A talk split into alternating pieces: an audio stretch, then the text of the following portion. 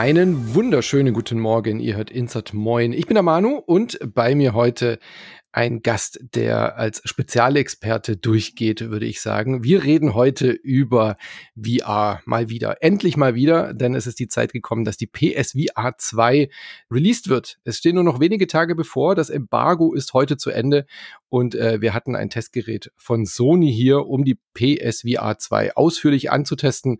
So auch wie mein Gast, den ihr vielleicht, wenn ihr auf YouTube schon mal euch ein bisschen im VR-Bereich umgeschaut habt, sicherlich schon mal gesehen habt. Schönen guten Morgen, Mo. Hi. Hi. Ich, ja, aufregende Zeiten, ey. Und Wahnsinn. ja, über VR muss viel mehr gesprochen werden. Genau, das tust du ausführlich auf äh, YouTube. Erzähl mal so ein bisschen äh, über dich und was du bist und wer du, wer du machst, genau. Wer du machst, ey. Ich habe 2016 äh, bei einem Kollegen halt irgendwie, ich glaube, eine Valve, nee, eine, eine Vive ausprobiert, ja, und dachte, um Gottes Willen, ich muss sowas haben und äh, habe mich bisschen schlau gemacht und gesehen, für PlayStation kommt auch so ein Ding raus. Ja? Hm. Und dachte ich, okay, das kostet nur so 500 und nicht 1000. Holst dir das erstmal. Vielleicht ist ja nach zwei Wochen langweilig und dann legst es weg. Dann lohnt sich das äh, nicht so sehr, da zu investieren. Naja, und das hat bis heute angedauert. Also ich bin vollkommen hooked, sagt man, glaube ich, ne? Absolut, und ein VR-Enthusiast, ja. Ja, total. Also ich, ich liebe es. Äh, es hat auch ein bisschen mit meinem Background zu tun. Ich mache ja schon mein ganzes Leben lang Computergrafik und seit 20 Jahren auch in 3D. Und mich hat's echt immer angenervt, dass ich halt die Sachen nur durch den Bildschirm sehen kann. Hm. Und äh, unfassbar, jetzt in 3D-Grafik drin zu stehen und sie auch direkt in 3D machen zu können, mhm. in VR und solche Geschichten. Also es gibt so viele Möglichkeiten. Fantastisch. Ja. Nutzt du es inzwischen auch wirklich für die Arbeit? Also äh, modellierst du und machst du auch Sachen in, in VR dann für die Arbeit? Äh, das kommt sehr darauf an. Äh, mhm. Wenn es sich manchmal ergibt, äh, viele Sachen, die ich mache, sind ja ein bisschen technisch. Aber ich habe tatsächlich in, in Tiltbrush lustige Sachen gemalt. Wir haben so eine kleine Community, wo wir tatsächlich nur Kreative machen, die heißt VR Kreative. Und da stellen wir uns immer in regelmäßigen Abständen ein Thema, das voten wir. Und dann äh, malt jeder dazu etwas, was ihm einfällt. Und ich habe aus dem Material etwas genommen für ein Ärztevideo.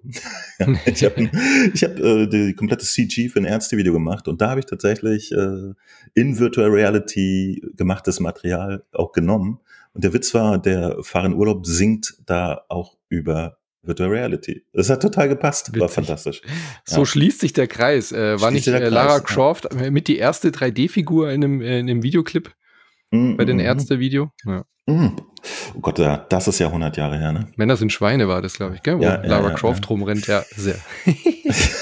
Hast genau. aber nicht du animiert, zufälligerweise. Nein, das, Nein. nee, da war ich noch nicht am Start äh, in solchen Geschichten so dick. Das kam erst später. Genau, und äh, tatsächlich noch äh, ergänzend dazu. Äh, das Gamepad der PlayStation 4 hat ja diesen mhm. Share-Button, ne? Mhm. Und äh, ich habe halt dann die PlayStation VR gehabt, war total begeistert. Und immer wenn ich begeistert bin, dann möchte ich die ganze Zeit darüber reden. Und ich habe dasselbe ja schon vorher, fünf, sechs Jahre, erst in einem geschriebenen Blog und dann in Videoform über meine Arbeit gemacht. Ja, ich habe wirklich da so, was man heute Influenzen nennt oder so, habe mhm. ich damals gemacht, ohne zu wissen, dass es das geben wird. Da hießen wir noch Blogger, ja. Blocken, ja, hat angefangen und so weiter. Und äh, deswegen war es bei mir dann Automatismus. Da habe ich gesehen, Menschen gibt einen Share-Button, zack, drückst du drauf, kannst du was in VR spielen und währenddessen darüber reden, hm. wie es sich anfühlt. Denn in 2D im Video das nur zu sehen, äh, transportiert halt die mhm. Experience nicht komplett. Und äh, so ist das entstanden. Das habe ich dann auf YouTube hochgeladen und voilà. Das ja. bis heute hat nicht aufgehört. Und jetzt ist dein Kanal auch ordentlich gewachsen. Äh, du bist ja voll spezialisiert auf VR. Du hast, glaube ich, auch so ziemlich alle äh, VR-Headsets und Geräte ausprobiert, die in den letzten Jahren rauskamen, oder? Zwischen PSVR 1 und 2 jetzt. Viele, ja, also alle maßgeblichen auf jeden mhm. Fall. Äh, klar, dass das Interesse schwappte dann natürlich auch über die PlayStation VR hinaus. Und äh, speziell, weil ich auch ein Interesse hatte, damit zu arbeiten, habe ich mir dann irgendwann eine Rift gekauft, ne? Mhm. diese erste. Und dann ging es immer weiter. Ja, dann habe ich mir immer mehr PC-Brillen auch angeschafft, beziehungsweise früher oder später hatte ich dann auch äh, Kontakte in die Industrie, dass ich Testgeräte bekommen mhm. habe, die ich mir da einfach angucken konnte und äh, dann einfach auch so für die Community informative Videos darüber machen können, ob das sich für sie lohnt, etc. Und ja, ich glaube mittlerweile habe ich bestimmt äh, ein Dutzend VR-Headsets auf dem Kopf gehabt und besitzen tue ich jetzt aber lediglich noch eins, zwei, drei, vier, fünf oder so gerade. Ja, für den Hausgebrauch aus. Ich habe letztens mal ausgemistet und, und ein paar PC-VR-Headsets dann ja. äh, in, in Rente geschickt. Jetzt habe ich äh, aber alles, was so mobile äh, benutzt werden muss und entsprechend PlayStation VR. Ja. ja. Sehr schön. Aber wir reden jetzt heute über die PSVR 2. Kommt jetzt am 22. Februar raus. Wir reden jetzt ein paar Tage vor Release. Wie gesagt, wir hatten jetzt schon äh, ein äh, Testgerät jeweils äh, vor uns mit aber vollem Funktionsumfang. Also das ist jetzt keine eingeschränkte Geschichte. Die einzige Sache war, dass wir halt noch nicht auf alle, auf den kompletten Spielekatalog zugreifen können. Wir können ja nachher äh, konnten. Da können wir ja nachher noch mal kurz ein bisschen einen Einblick geben. Also was wir auf jeden Fall jetzt wollen in dem Podcast, euch erstmal so ein bisschen dieses Gerät ähm, reviewen sozusagen. Ja, also was hat uns uns gefallen? Wo unterscheidet sich vor allem auch von dem ersten PSVR 1 Headset? Denn da gibt es ja schon einige Neuerungen. Ähm, auf den ersten Blick, ich weiß nicht, wie es dir ging, war ich erstmal sehr, sehr happy, dass es sich genauso bequem trägt wie das erste. Also ich finde das PSVR 1 Headset, ich bin sehr gespannt auf deine Meinung, war für mich immer noch das gemütlichste von den ganzen Headsets, die ich bisher ausprobiert habe. Ich finde, ich habe jetzt auch seit einigen Monaten die MetaQuest 2, wo ich dann also eben auch kabellos es sehr gut fand, aber die finde ich so dermaßen ungemütlich, weil das Gewicht dir halt vorne so ähm, ähm auf dem Gesicht hängt und ja bin gespannt auf deine Einschätzung, weil ich fand es bei der PSVR 1 auch immer so super, dass dieser quasi auf dieser Stirn aufliegt und wie so ein Fahrradhelm aufliegt und dann eben dieses Headmount, also dieses Brillenteil, sich halt so ähm, quasi fast schon schwebt. Und dieses, dieses Konstrukt haben sie ja eigentlich fast beibehalten. Es fühlt sich ja fast genauso an wie die erste. Genau. Das ganze äh, System nennt sich ja Halo Strap, was sie bei der PlayStation VR haben. Ne? Und das ist wirklich saugemütlich. Nach wie vor ist das die, die bequemste Brille, die man am längsten tragen kann, finde ich immer noch. Ja. Und, und wie gesagt, ich habe zahlreiche ausprobiert. Auf dem PC zum Beispiel der Valve Index war für das, was sie machte, auf dem PC mit auch das gemütlichste Headset, aber trotzdem, die hast du dann nach zwei Stunden gemerkt. Und bei der PlayStation habe ich wirklich schon sechs Stunden oder so Sessions mhm. hingelegt. Und man hat nie das Taucherbrillengesicht. Bei der alten Oculus ja. hatte man immer diese, diesen Abdruck, als würde man irgendwie einen Taucher. Auf jeden Fall, genau, genau. Ähm, bei, bei der Quest zum Beispiel habe ich äh, eine ganze Batterie von, von äh, zusätzlichen mhm. Headstraps mhm. ausprobiert, bis ich eins gefunden habe, was da auch das starke frontlastige Gewicht so ein bisschen austariert mhm. mit einem Akku hinten und so. Das geht, ja. Also wenn man da, äh, sich da ein bisschen reinsteigert, dann kann man die auch äh, gemütlich modden. Mhm. Aber äh, es gibt auch äh, mittlerweile Konkurrenz äh, von Pico, die sind ganz neu mhm. auf dem Markt seit einem Vierteljahr. Das Gerät äh, ist, ist wirklich neue Generation, es ist super leicht, nicht so frontlastig, hat äh, bessere Linsen, äh, höhere Auflösung, größtes Field of View und das ist jetzt momentan gerade mein äh, Mobile, Mobile VR Driver. Mhm. Äh, das macht mir gerade ein bisschen mehr Spaß, aber ja, die, die mobilen VR-Brillen mag ich sehr, weil die kannst du einfach ins Schrank nehmen, aufsetzen, halbe Stunde ja. irgendwas Nettes machen. Kein Kabel, und dann ist auch wieder gut, genau. ist fantastisch. Ähm, aber die bequemste Brille und ich benutze sie ja bis heute. Ja. Gestern mhm. habe ich das letzte Mal damit was gestreamt. Ist die PlayStation VR. Ich, ich liebe das Ding nach wie vor. Ja. Die macht viele Sachen. Damals hat sie schon richtig gemacht und ist immer noch einfach äh, für mich nicht tot zu kriegen. Ich mag die. Ja konsequente Fortführung. Was mich sehr ja. erstaunt hat, sie ist tatsächlich einen Ticken leichter sogar noch geworden. Hätte ich jetzt gar nicht mit gerechnet. 560 Gramm, genau, Gramm genau. also wirklich ja. nur eine Handvoll Gramm äh, weniger. Aber die ja. PSVR 1 war ja schon auch nicht sonderlich schwer. Und jetzt 560 Gramm bei der PSVR 2, was ich wirklich eine schöne Entwicklung finde. Vor allem das Geilste ist halt, du packst sie aus, du hast ein USB-C-Kabel, das steckst du in die Front von der PS5 und los geht's. Ja, du hast nicht mehr diese unfassbar nervige äh, Zwischenschaltebox, die wir in der ersten Version noch hatten. Du brauchst keine Frontkamera mehr, die du extra irgendwie auf dem Fernseher balanciert, was, was auf den Flachbildschirmen ja eh auch immer ein, ein Kunststück war. Ja. Dieses Ding da irgendwie das zu montieren. Ist, das ist ein, ein besonderer Trick, sie dort zu arrangieren. Ja. Und eben immer diese Anleitung. Ja. Wehe, man hat bei der PSVR 1 weggeschmissen, welches Kabel wohin muss in dieser Zwischenschaltbox. Äh, da war ja schon immer äh, schwierig. Ich habe die, ich hab die halt immer aufgebaut gelassen. Deswegen ja. hatte ich natürlich mit den ganzen Kabeln gar kein Problem. Ja. Aber das ist halt nichts, wo du sagst so, ey, das packe ich mal alles ein und nimm mal kurz mit zu einem Kollegen. Echt nicht. Und ja. das geht äh, mit der PSVR 2 jetzt wundervoll. Ja. Also ein Kabelchen kann man einrollen und dann hat man alles dabei und los geht's. Ist fantastisch. Also extreme Verbesserungen, was die Usability angeht.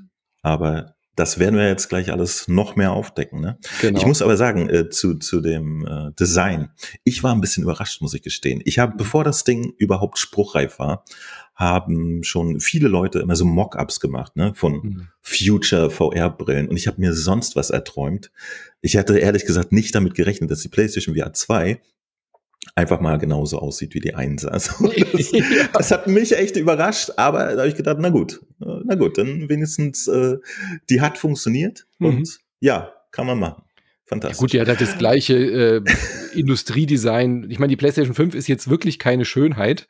Äh, dagegen diese PSVR 2 natürlich jetzt eher auch ein bisschen normaler, also die fällt nicht so ganz hässlich auf. Ich habe ja meine PS5 hinterm Fernseher versteckt, weil ich dieses Stehkragendesign einfach niemandem antun möchte. Sorry, Sony, aber das geht gar nicht. Oh ähm, die versteckt die sich ganz elegant hinter dem äh, wunderschönen Xbox Cube.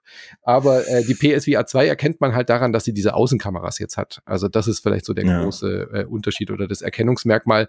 Denn äh, klar, die Frontkamera auf dem Fernseher brauchst du nicht mehr, denn sie hat jetzt halt das, was die meisten modernen VR-Brillen haben, einfach so ein, wie heißt der Fachausdruck? Ähm, Inside-Out-Tracking. Inside-Out-Tracking, genau. Ja.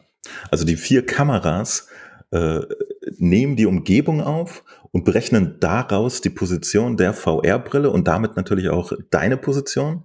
Gleichzeitig schauen die auf die Controller. In den Controllern sind so kleine Infrarot-LEDs und tracken auch noch die Controller und dann hast du auch die Hände in VR. Hm. Das ist das Prinzip, was eigentlich seit der Oculus, Oculus Quest ja. 1 ja fast schon Standard geworden ist und halt echt, das ist mittlerweile ausgearbeitet. Es gab tatsächlich ein paar Brillen, die das auch gemacht haben, aber nicht besonders gut. Ja? Mhm.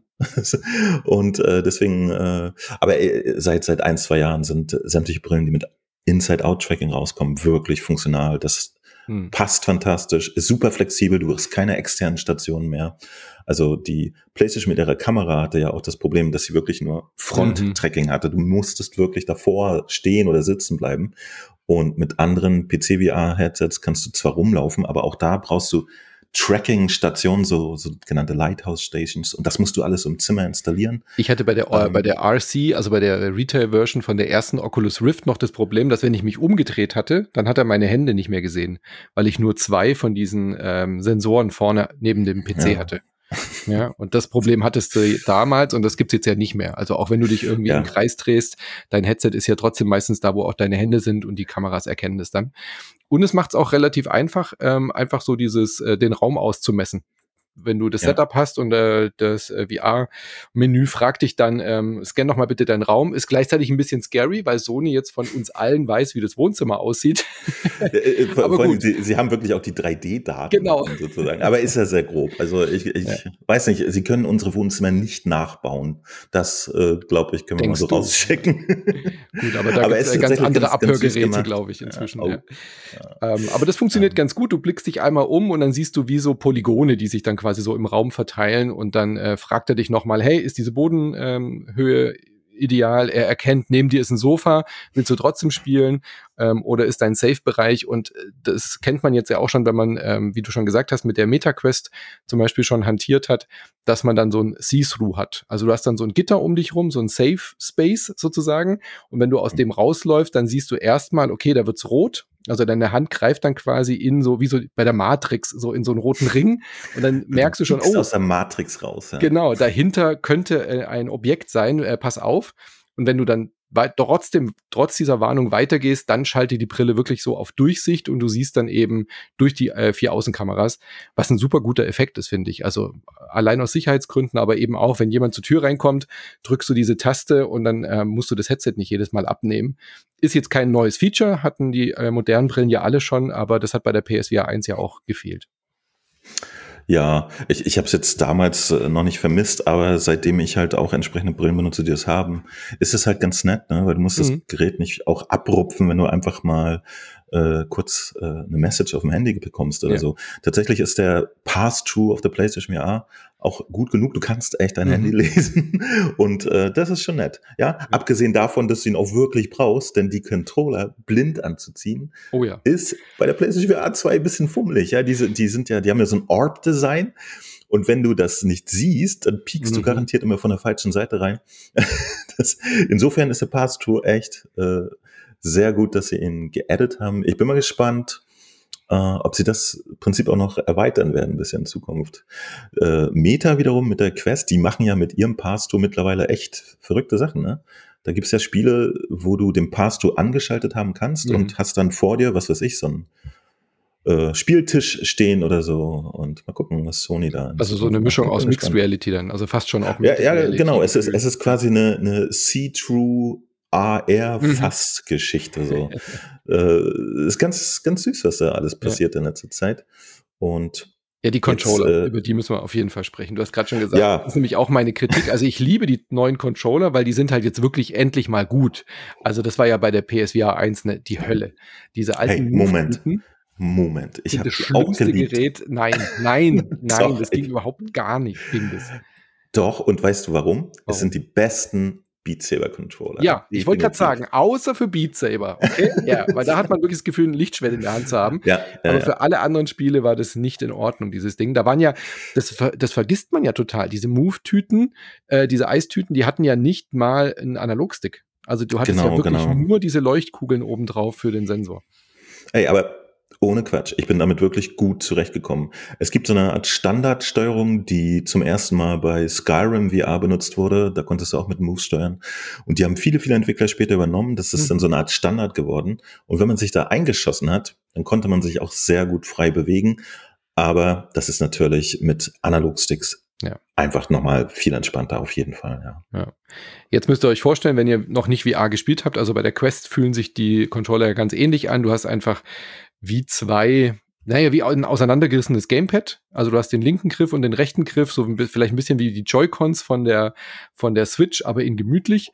Und dann aber dieses Halo-Design, hast du ja schon gesagt, wie so äh, Schutzringe außenrum, die dann deine Hand so abschirmen, aber damit eben auch so Gyrosensoren, glaube ich, haben, oder? Dass die halt wissen, wie die Hand gekippt ist oder wo deine Hände sich gerade bewegen. Dann sind auch genau Sensoren drin, die sehen, ob du deine Finger hoch oder runter hast. Also dein, deine Figur erkennt, ob dein Finger auf der Taste liegt, ob dein Daumen auf den äh, Buttons oder auf dem Analogstick ist. Man kann da quasi so Peace-Zeichen auch machen, wenn man dann in ja, den Spielen wo, Wobei das, das, äh, also das sind tatsächlich kapazitive Sensoren, ja. die noch in den Controllern sind. Ne? Die, die können tatsächlich feststellen, wo dein Finger ist, auch wenn du den Knopf selber gerade nicht drückst. Mhm. Und ja, damit kannst du so ganz einfaches Fingertracking machen. Ähm, das ist schon ganz, ganz nett, dass sie an sowas gedacht haben. Und ähm, ich wollte aber sagen, die, die Orbs, mhm. die, hast du mal Synth Riders gespielt? Nee. Achso, bei Synth Riders hast du nämlich statt Lichtschwertern wirklich so Kugeln, ja, mhm. und äh, machst damit dann das gegen, gegen irgendwelche Dinge boxen im Rhythmus zur Musik. Und ich finde, die, die Orb-Controller der PlayStation VR 2 sehen aus, als wenn sie für Synth Riders gemacht werden. Das ist so lustig. Und ähm, genau, diese kleinen Ringe haben Infrarotdioden drinne, die das Headset dann sieht mhm. und dadurch kann es sehr präzise die Position im Raum und tatsächlich auch die, die Drehung und so, mhm. aber zusätzlich sind meistens tatsächlich noch Gyros und sowas drin, die Daten zusammen werden alle benutzt, um dann äh, das Tracking zu machen. Denn wenn du diese Controller hinter deinen Rücken machst, können sie die Kameras ja nicht mehr sehen. Mhm. Und dann macht normalerweise eine Software aber so ein bisschen Prediction, der menschliche Körper ist ja äh, aufgebaut, also man weiß es, wie der funktioniert grundsätzlich und die können halt dann ein bisschen. Äh, Wenn ich montags morgens aufwache, nicht so, aber sonst ja. ja, okay. Ähm, äh, auf jeden Fall weiß die Software in der PlayStation, was du wahrscheinlich mit deinem Arm gerade tust mhm. und äh, durch die entsprechenden Gyrosensoren und so kann das auch nochmal bestätigt werden. Und wenn du dann wieder reinkommst in den Tracking-Bereich, dann merkst du es eigentlich gar nicht, ja, als, als ob du nie raus gewesen wärst. Das ist halt so ein bisschen äh, Processing Magic dahinter, weil die Kameras des Headsets natürlich auch noch einen gewissen Bereich haben, den sie abdecken. Mhm. Aber auch das sind ja die Spiele und reagieren auch darauf, so dass du eigentlich da nicht in Trouble kommst. Und auch Sachen wie Bogenschießen, wo du wirklich mal die rechte Hand hinter den Kopf nimmst und so funktionieren dadurch super. Ja. Was mir sehr gut gefällt, auch, dass die eben diese Sense-Funktionalität vom DualShock, DualSense äh, vom neuen PS5-Controller äh, teilweise auch drin haben. Also die haben dieses, dieses haptische Feedback. Sie haben natürlich Rumble, klar, aber eben auch diese Takti wie heißen die denn, diese Sensoren, die ähm, Adaptive adaptive Trigger? Sens adaptive Trigger, so nennen sie es. ja, ja. Dass du halt wirklich beim Bogen äh, spannen irgendwie die Spannung im Button spürst und so weiter. Das haben sie damit auch mit eingebaut. Äh, ist ja eigentlich auch zu erwarten. Ich meine, das sind ja Sony-Controller. Das Einzige, was mir nicht gefällt an diesen Dingern, ähm, und ich hast, du hast es schon angesprochen, ist A, dass man dadurch, dass die halt so ein rundes Design haben, wenn man nicht den Pass-Through anhat, findet man nicht, wo der Griff ist. Man greift immer irgendwie falsch rum rein. Ich, vielleicht gewöhnt man sich noch dran. Inzwischen habe ich den Trick, wenn ich jetzt zum Beispiel bei Horizon bin, dann gucke ich halt, wie die Hand aussieht die da liegt, weil du siehst ja dann irgendwo ja. so eine Hand liegen äh, und dann kannst du zumindest ahnen, wo ist denn da der Daumen, ah, dann muss ich von da von der von der Seite reingreifen. Aber viel mehr stört mich, dass sie so ein die kippen so nach rechts, wenn man es locker in der Hand hält. Weißt du, was ich meine? Die haben so eine Un, also so eine Unwucht nach rechts mhm. oder links, also an, auf die auf die Handrückenseite wenn ich die so in der Hand habe und ich halte den Controller richtig fest, dann ist ja gar kein Problem. Aber wenn ja. ich dann so entspanne und die so ein bisschen locker lasse, also wenn ich die Hand so offen habe, dann drehen die sich so nach rechts weg, dass ich immer das Gefühl habe, sie fallen gleich mehr aus der Hand. Schwer zu erklären, okay, aber sie okay. haben so eine. Du, das, das habe ich, das habe ich noch nicht entdeckt, muss ich gestehen. Okay. Ich halte sie halt immer fest, ne? Ich, ich benutze halt auch immer die Schlaufe, deswegen fehlt mir diese Angst, dass ich sie verliere. Ich schnall mich echt immer an den Controllern an. Ja. Also um, es ist ähm. nur so, so ein Gefühl, was, weil die ja? im Gegensatz zu den ähm, Meta-Controllern haben sie halt eine andere, ein anderes Gewicht und eine andere Lagerung. Deswegen fühlt sich gerade noch ein bisschen ungewohnt an. Aber ich glaube, da gewöhnt man sich. Wobei das, das Gewicht der Controller hat mich auch überrascht. Die sind eigentlich wirklich sehr, sehr leicht. Äh, mhm. Ich habe sie auch mal mit den Meta-Controllern äh, verglichen. Das ist eigentlich nahezu identisch. Ja. Aber äh, ja, e-, eventuell sind sie nicht ganz so symmetrisch oder so. Ich weiß es nicht. Ja. Muss ich auch mal gucken über die Zeit. Also ich finde es halt auch schwierig. Wir, wir haben das Ding jetzt eine, eine Woche circa gehabt, ne? Hm. Aber äh, wie du auch schon sagtest, natürlich nicht alle Sorten von Spielen. Deswegen äh, finde ich es auch schwierig, jetzt schon sozusagen so, ja, die sind voll geil oder nee, die haben ein Problem oder so, ähm, weil ich einfach noch nicht alles damit gemacht habe. Ich habe ein paar Geschichten gemacht, da fühlt es sich für, für mich erstmal okay an. Es gibt tatsächlich auch einen markanten Unterschied zu anderen Controllern. Diese Trigger-Button, der mhm. ist nämlich äh, bei eigentlich fast allen Headsets analog und der ist bei der PlayStation VR digital. Ja, also das ist wirklich nur ein Knopf, wo du sagst, ja, hier, du bist jetzt gedrückt oder nicht. Das ist auch ungewohnt. Ähm, ich stelle mir momentan die Spiele so ein, dass ich diesen Knopf, wenn ich zum Beispiel eine Waffe halte, nicht ständig drücken muss, sondern dass, äh, das kann man beim Spiel meistens einstellen, dass eine Waffe von alleine gehalten wird. Mhm. Ich weiß nicht, ob du das auch schon entdeckt hast, denn den die ganze Zeit zu halten, finde ich aus irgendeinem Grund momentan auch noch ein bisschen. Du meinst den am Mittelfinger, oder? Äh, ja, genau. Also, ja, der, also der am Mittelfinger ist. Tracker-Button äh, nee, ist es nicht, sondern der Grip-Button heißt Genau, der, ja, ja. Also, hängt halt vom Spiel, aber es gibt ja diesen äh, am, am, Mittelfinger, der unten so am Grip ist, der ist so klick-klick und der ja. oben ist halt dieser. Ähm, der oben ist natürlich der ganz normale analog, Trigger, der für die Analog-Sachen ist. Genau, genau. Nee, ich meine den Grip-Button, der mhm. am Mittelfinger ist, der ist ein bisschen anders als bei äh, ja. allen anderen Geräten. So, Wenn da man den lang gedrückt halten möchte, so bei dem Star Wars-Spiel zum Beispiel oder so, genau. Ja. Da kann man das ja zum Glück oft einstellen. Ähm, lass uns nochmal zurück zum Display gehen. Ähm, da Gerne. bist du ja auch äh, schon auch ein bisschen eingetaucht, äh, wie empfindest du denn das Display? Jetzt mal rein so subjektiv. Also ich meine, technisch ist es ein OLED-Display, das hatte das erste aber auch schon. Die Auflösung ist natürlich deutlich höher. Äh, 2000 auf 2040 äh, Pixel pro Auge, was ein deutlicher Sprung ist äh, zum ersten. Und sie sagen, es ist quasi ein 4K HDR-Bild. Stimmt es so? Kann man das so unterstreichen? Ähm, von der Auflösung her sind es 90 bis 120 Hertz, was ja auch eigentlich Standard sein muss bei VR, dass einem nicht irgendwie kurz übel wird. Bildwiederholfrequenz, ja, äh, ja.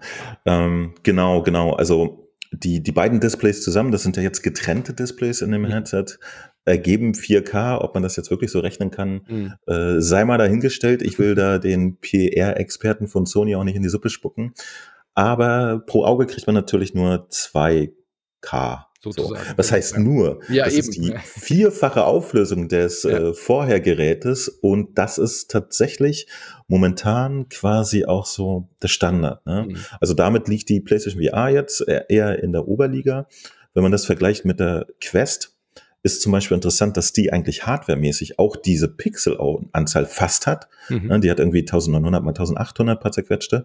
Aber was die wenigsten wissen, äh, die Quest kann das nicht bespielen. Die rendert intern mit einer Auflösung, äh, die wirklich extrem geringer ist.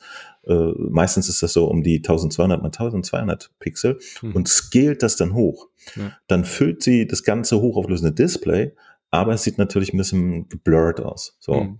das, das ist tatsächlich okay, das kann man hinnehmen, weil die ganze Technologie in den Geräten halt mobile ist und nicht so kräftig. Aber das macht eigentlich den Unterschied. Ähm, die PlayStation VR 5 kann dieses Display halt bespielen mit den Pixeln, die es braucht. Und dadurch ist der Bildeindruck halt sehr scharf. Man Aber, merkt es, ganz, kurzer Einwand, man merkt es, wenn ja. man zum Beispiel die Quest mit Kabel an den PC anschließt. Da merkt man ja auch, dass das Display genau, eigentlich da, sehr viel mehr kann. Also ja. äh, ich habe äh, Half-Life Alyx auf der Quest äh, 2 gespielt mit Kabel und das ist ja ein ganz anderes Bild, als wenn du die genau. äh, lokalen äh, Apps nutzt oder Spiele spielst, die auf der auf dem Mobile-Chip laufen dann. Ja. Genau, genau. Wenn man einen leistungsfähigen PC hat, äh, kann man dann diese Auflösung, die das Gerät hat, äh, als PC-Headset kann man mhm. das ja auch benutzen, auch ausfahren und das ist dann schon eine andere Geschichte. Ähm, aber unsere liebe neue PlayStation VR 2, die hat natürlich ein OLED-Display, das heißt, wirklich, wirklich satte Schwarzwerte und mhm. viel, viel kräftigere Farben. Dazu kommt ja auch noch, dass sie HDR ist, also eine größere Bandbreite an Farbabstufungen etc. darstellen kann. Und, warte mal, was kommt jetzt?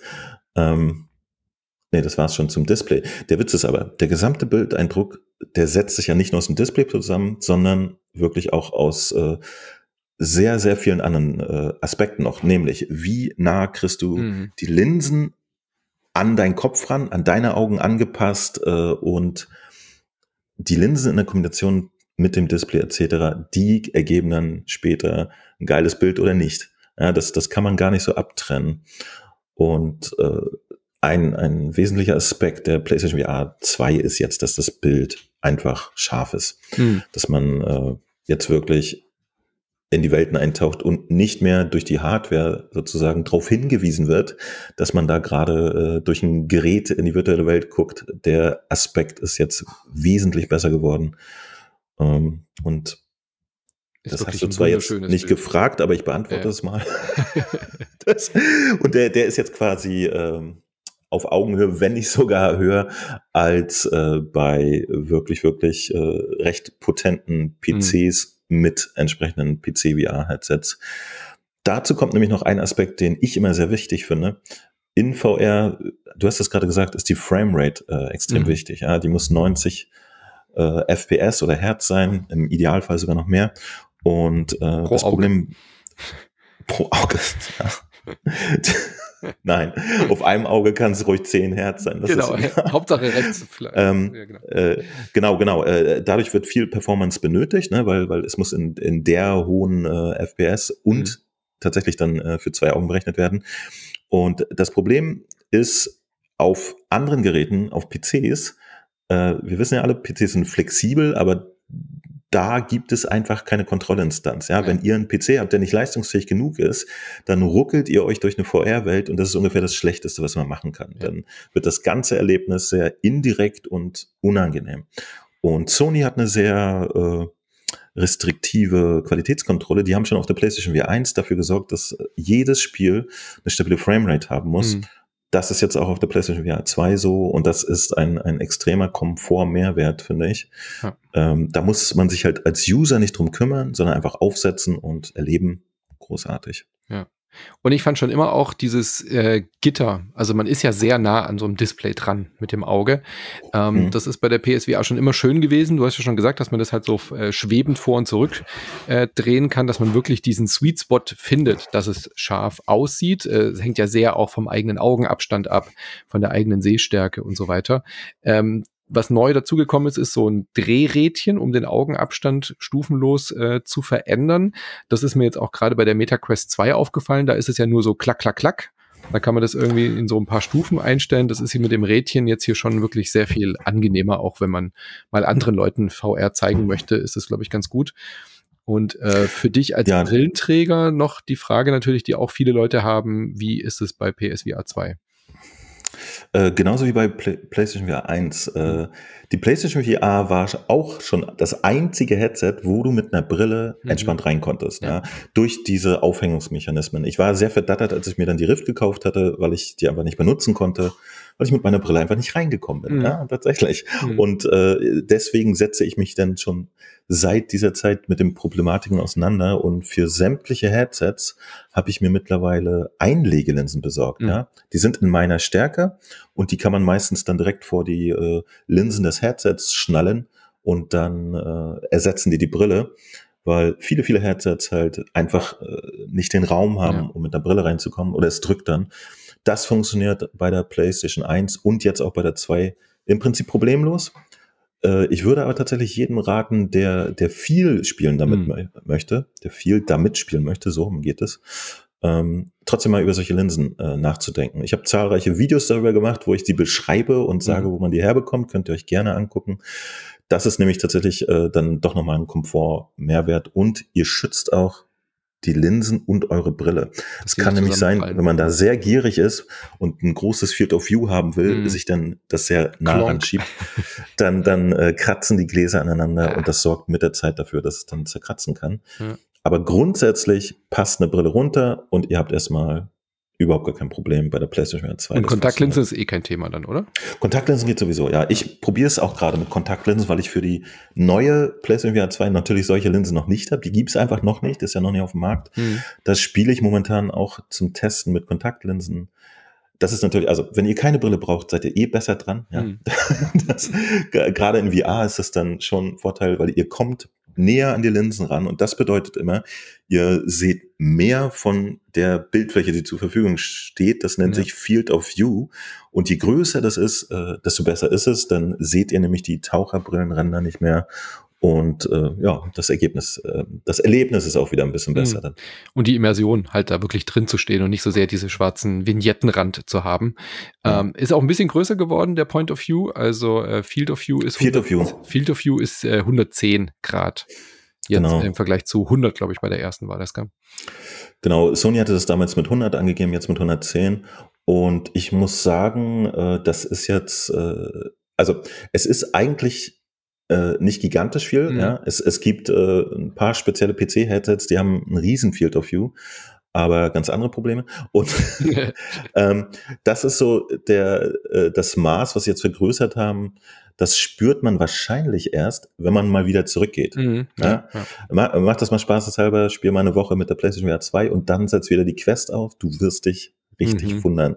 Ja. Ähm, ich finde, genau, bei der Quest fällt mir auch so schon auf. Also die Quest hat schon Die Quest hat auch ein sehr, sehr kleines Field of View, ja. Also von allen aktuellen Geräten ist das quasi das kleinste.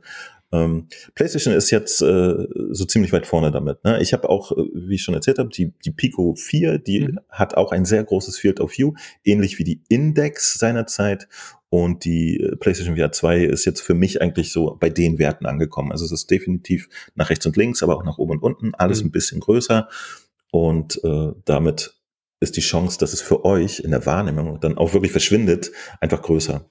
Das, ja. das macht mehr Spaß, wenn sowas passiert. Was ein ziemlich neues Feature ist, ist, äh, weil wir jetzt über die Augen gerade schon reden, das Eye-Tracking. Also im oh ja. Gerät selber sind nicht nur Außenkameras, sondern es sind jetzt auch äh, Infrarotkameras innen drin, die merken oder die scannen, wo eure Pupillen gerade hingucken oder eure Augen dann eben tracken. Äh, kennt man vom PC, da gibt es auch schon so Eye-Tracking-Geräte, die man eben oben auf dem Monitor hat. Äh, für Shooter und so gibt es so als experimentelle Mods und solche Geschichten. Macht okay. in VR natürlich total Sinn, jetzt da ähm, das einzubinden. Finde ich ein super cooles äh, Feature Feature. Wie gesagt, wir haben es jetzt erst seit einer Woche. Ich bin gespannt, was die Devs da alles mit anstellen werden. Ähm, ich habe es jetzt von den Spielen, die ich jetzt ausprobiert habe, nur direkt bei Horizon äh, eben gemerkt, dass man äh, quasi die Menüauswahl auch einfach durchs Hingucken aktiviert. Ja, also du hast irgendwie vor dir vier Menüs, äh, Continue, Load Game und so weiter und so fort, Options und du musst gar nicht mit dem Controller irgendwie hantieren, sondern du guckst einfach auf Continue und dann drup, ist es halt schon markiert und du drückst einfach X. Ähm, ich habe aber auch schon so kleine Beispielvideos gesehen, wie man, äh, was weiß ich, Granatwurf mit Augenblinzeln auslösen kann und so weiter und so fort. Also das wird, glaube ich, ein äh, cooles Feature werden, was auch spielmechanisch äh, einzuhalten wird. Ja, ja, das, das, also tatsächlich, es gibt zwei Aspekte da dran. Erstmal fürs Spielen an sich ist es interessant, weil du äh, solche Geschichten machen kannst. Es gibt ja auch, äh, ich habe leider den Namen gerade vergessen, vergessen, es kommt ja auch so ein Horrorspiel und das arbeitet tatsächlich daran, ja. Du stehst in einem Raum mit gruseligen Figuren und nur wenn du blinzelst, bewegen die sich. Das, das ist echt so, dieses, äh, dieses Mall-Ding, oder? Dieses mit den äh, ähm, äh, Five Nights at Freddy's oder so? Nee, nee, nee, nee, nee, ich, ich weiß leider gerade nicht, okay. wie es heißt. Das, Kommen wir nachher das ist auch der, der, der quasi zweite Teil von, du, du sitzt in so einer Lore und fährst mhm. durch, durch gruselige Sachen und das ist von derselben Firma.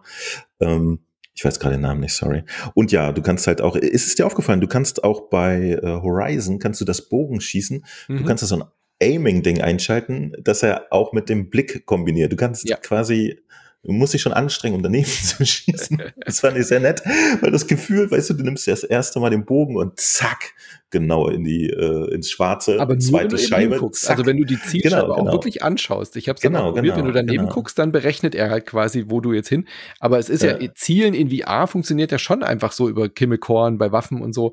Bei ja, ja, ja. Bogen hält man ihn ja auch so, aber es ist halt nicht ganz so du, du bist ja nicht kein echter guter Bogenschütze, so deswegen fliegt oh der Ball halt auch. Warte. Hin. Oh doch, ich das nicht. bin ich. Ich bin es. Aber mit ich, dem Augentracking zusammen funktioniert es halt wirklich so, ja. wie man sich eigentlich fühlen soll, wenn man eben äh, so ein Spiel spielt. Ja. Ich, ich muss es kurz einbinden, weil ich ein bisschen stolz drauf bin. Ich spiele nämlich wie ein Verrückter ein Spiel namens In Death Unchained. Mhm. Ähm, auf der Pico mittlerweile und ich bin gerade auf Weltrang 5, ja, weil ich das so intensiv spiele. Ich liebe dieses Spiel. Und da gibt's und äh, und äh, genau, da, da schießt du mit dem Bogen. Der hat auch eine sehr äh, tatsächlich äh, realistische Mechanik da. Mhm. Äh, der ist nicht so arcadig wie der in äh, Horizon und ich liebe das. Ähm, aber ich wollte noch den zweiten Aspekt des Eye-Trackings sagen, denn das ist überhaupt die ganze Magie äh, in der PlayStation VR. Die PlayStation 5 hat ja äh, generell eine Performance. Also man kann sich hinsetzen und das wirklich so Terraflop-mäßig mhm. mit dem PC vergleichen. Die Rechnungen gehen meistens nicht ganz auf, weil äh, die Developer bei einer Konsole halt wesentlich optimierter vorgehen können, weil das ja eine feste Hardware ist. Durch das Eye-Tracking haben sie jetzt aber die Möglichkeit, äh, ein Prinzip, was auch auf der leistungsschwachen Quest benutzt wird. Das nennt sich Forward Rendering. Mhm. Dort wird nur der mittlere Bereich wirklich okay. scharf gerechnet und am Rand wird, äh, werden einfach Details und Auflösung weggelassen. Weil dein Auge eh um, immer nur nicht so viel wahrnimmt von dem. Um Rechenzeit zu sparen. Mhm. Und das sieht man aber auf einem Gerät wie der Quest. Wenn du nach rechts und links guckst, siehst du, mhm. meine Güte, was ist denn da mit den Pixeln los? Auf der Playstation ist es dynamisches Forward Rendering mhm. und du siehst es halt nicht mehr überall, wo du hinguckst, ist die beste Bildqualität. Und äh, dadurch wird wirklich nochmal immens Rechenzeit gespart. Mhm. Ähm, keiner weiß momentan, wie die Performance jetzt wirklich aussieht. Es gibt eine Aussage von dem Pavlov-Entwickler, mhm. der einfach mal gesagt hat auf Anfrage, also äh, sein Spiel läuft auf der PlayStation VR 2 jetzt äh, 10% performanter als auf einem PC mit einer RTX 3090 Ti. Uff, so, ja genau, das, ja. Da, das ist natürlich äh, ein Ding, das, das muss man äh, auch noch mal ein bisschen hinterfragen auf jeden Fall. Also das mag vielleicht für seinen speziellen Fall gelten, aber wenn man äh, jetzt mal sagt, okay, von den reinen Teraflops ist das eigentlich so eine Art RTX 270, die da mhm. sitzt, wenn man es mit dem PC vergleichen möchte. Wahrscheinlich ist die Wahrheit irgendwo in der Mitte. Mhm. Ja, also wahrscheinlich ist es von der Performance her durch diese ganzen Techniken, die benutzt werden können und äh, durch den direkteren Zugriff auf, auf die, aufs Metall da, ja. äh, mehr Performance, als man eigentlich vermutet. Und die wird auch dringend gebraucht für vorher. Absolut. Und das rechtfertigt auch wieder so ein bisschen den Preis, finde ich, um da mal so ein bisschen vorzugreifen. Also wenn man jetzt äh, die Leistung, die die PSVR 2 mit der PS5 ähm, rüberbringt, ist es schon ein also man hat schon ein richtig, richtig gutes VR-Erlebnis, weil es ja oft diskutiert wurde, was, was denkt sich Sony denn dabei, äh, PSVR 2 ist teurer als die PlayStation 5, die man dafür braucht. Ähm, aber ja. wenn du das jetzt ähm, mit der Hardware, die du gerade erwähnt hast, wenn du so ein äh, gutes äh, PC-Headset ähm, äh, kaufst und eben dann auch entsprechend diese Grafikkarte, und damit ist ja noch nicht getan, die Grafikkarte allein kostet ja wahrscheinlich schon über 1000 oder so, die du gerade erwähnt hast, diese TI. Ich glaube, äh, genau, also tatsächlich ist es so, wenn, wenn du relativ sorgenfrei auf dem PC VR spielen willst, dann brauchst du einfach mal das fetteste, was es gibt. Momentan ist das so eine RTX 480 oder so. Hm. Es gibt auch 490, aber ähm, sagen wir mal in der letzten Generation, wenn du da eine, eine 3080 hattest, war genau, das, das, das Minimum. Ja. ja. Und die haben ja, eine 3080 hat jetzt einfach äh, äh, zu Corona-Zeiten auch mal fast 2000 gekostet, ja. Ähm, Genau, das komplette Set, was man mit der PlayStation VR hat, kostet halt PlayStation Plus P PlayStation VR 2 1000 Euro, ne? Ich glaube 1050 oder so, wenn man es dann genau ausrechnet. Bisschen, ja, bisschen, und, also 600 glaube ich und irgendwie nochmal 400 oder 500, ja. Was kostet 1050. PS5 gerade? Ja, genau. PS5 550, glaube ich, ist die ja. kleine digitale. Auf jeden Fall und und darf, damit hat man dann äh, tatsächlich die Leistung von von einem PC-Rig äh, dass das äh, irgendwie eher so um die 4000 rumschwimmt. Insofern ist der Preis eigentlich günstig, gerade weil die PlayStation VR jetzt auch Features drin hat, die gibt es gar nicht sonst. Mhm. Ja, die sind unique. Das Eye-Tracking, das hat sonst keiner. Äh, wir haben es noch nicht angesprochen. Im Headset ist auch tatsächlich ein Rumble. Ja? Mhm. Auch das gibt es sonst noch gar nicht. Es gibt keine, kein, kein Rumble im Kopfbereich bisher. Das ist auch einzigartig. Und äh, diese adaptiven Trigger und so weiter, das gibt es sonst auch nirgendwo. Das sind wirklich Alleinstellungsmerkmale der PlayStation VR 2. Aber ich muss auch gestehen, als ich den Preis das erste Mal gehört habe, habe ich geschluckt, mhm. weil wir alle wissen, dass es äh, im Markt einfach auch so eine Grenze gibt, wo Leute sagen, jo, das shoppe ich mir jetzt unterwegs oder halt nicht. Und ja. mit 600 ist man da definitiv drüber. Die PlayStation VR 2 ist verhältnismäßig günstig für das, was sie bietet. Mhm. Aber es ist halt keine Anschaffung, die irgendwie jetzt der, der kleine Manu zu Weihnachten von Mama auch bekommen würde, so nach dem Motto. Ja? Also das, das ist schon klar und das ist ein bisschen schade, denn ähm, wir äh, VR-Enthusiasten hoffen natürlich auch immer eines Tag, eines Tages in den Massenmarkt vorzudringen. Äh, das hat noch nicht so ganz funktioniert. In kleinen Schrittchen, in kleineren, als man vermutet hatte, passiert das. Ja, zum Beispiel die von dir angesprochene Meta-Quest. Dadurch, dass die super stark äh, subventioniert ist von Meta, konnten sie mhm. die halt wirklich für 400 Euro oder so verkaufen. Und äh, das hat Anklang gefunden. Davon gibt es jetzt eigentlich eine Masse, dass Spieleentwickler auch anfangen, ernsthaft Gewinne zu machen mhm. damit. Ja. ja.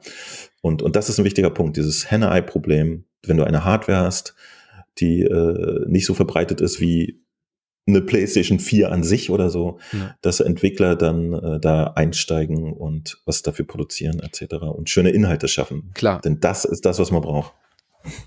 Aber da kommt, dafür kommt die PSVR 2 halt auch relativ spät. Also ich bin froh, dass sie jetzt da ist, aber wie du schon gesagt hast, als die PSVR angekündigt wurde, dachte ich, okay, das ist jetzt endlich der Durchbruch. Ich meine, wir hatten beide vorher auch schon ein bisschen Kontakt. Es gab ja auch schon äh, VR-Brillen und so.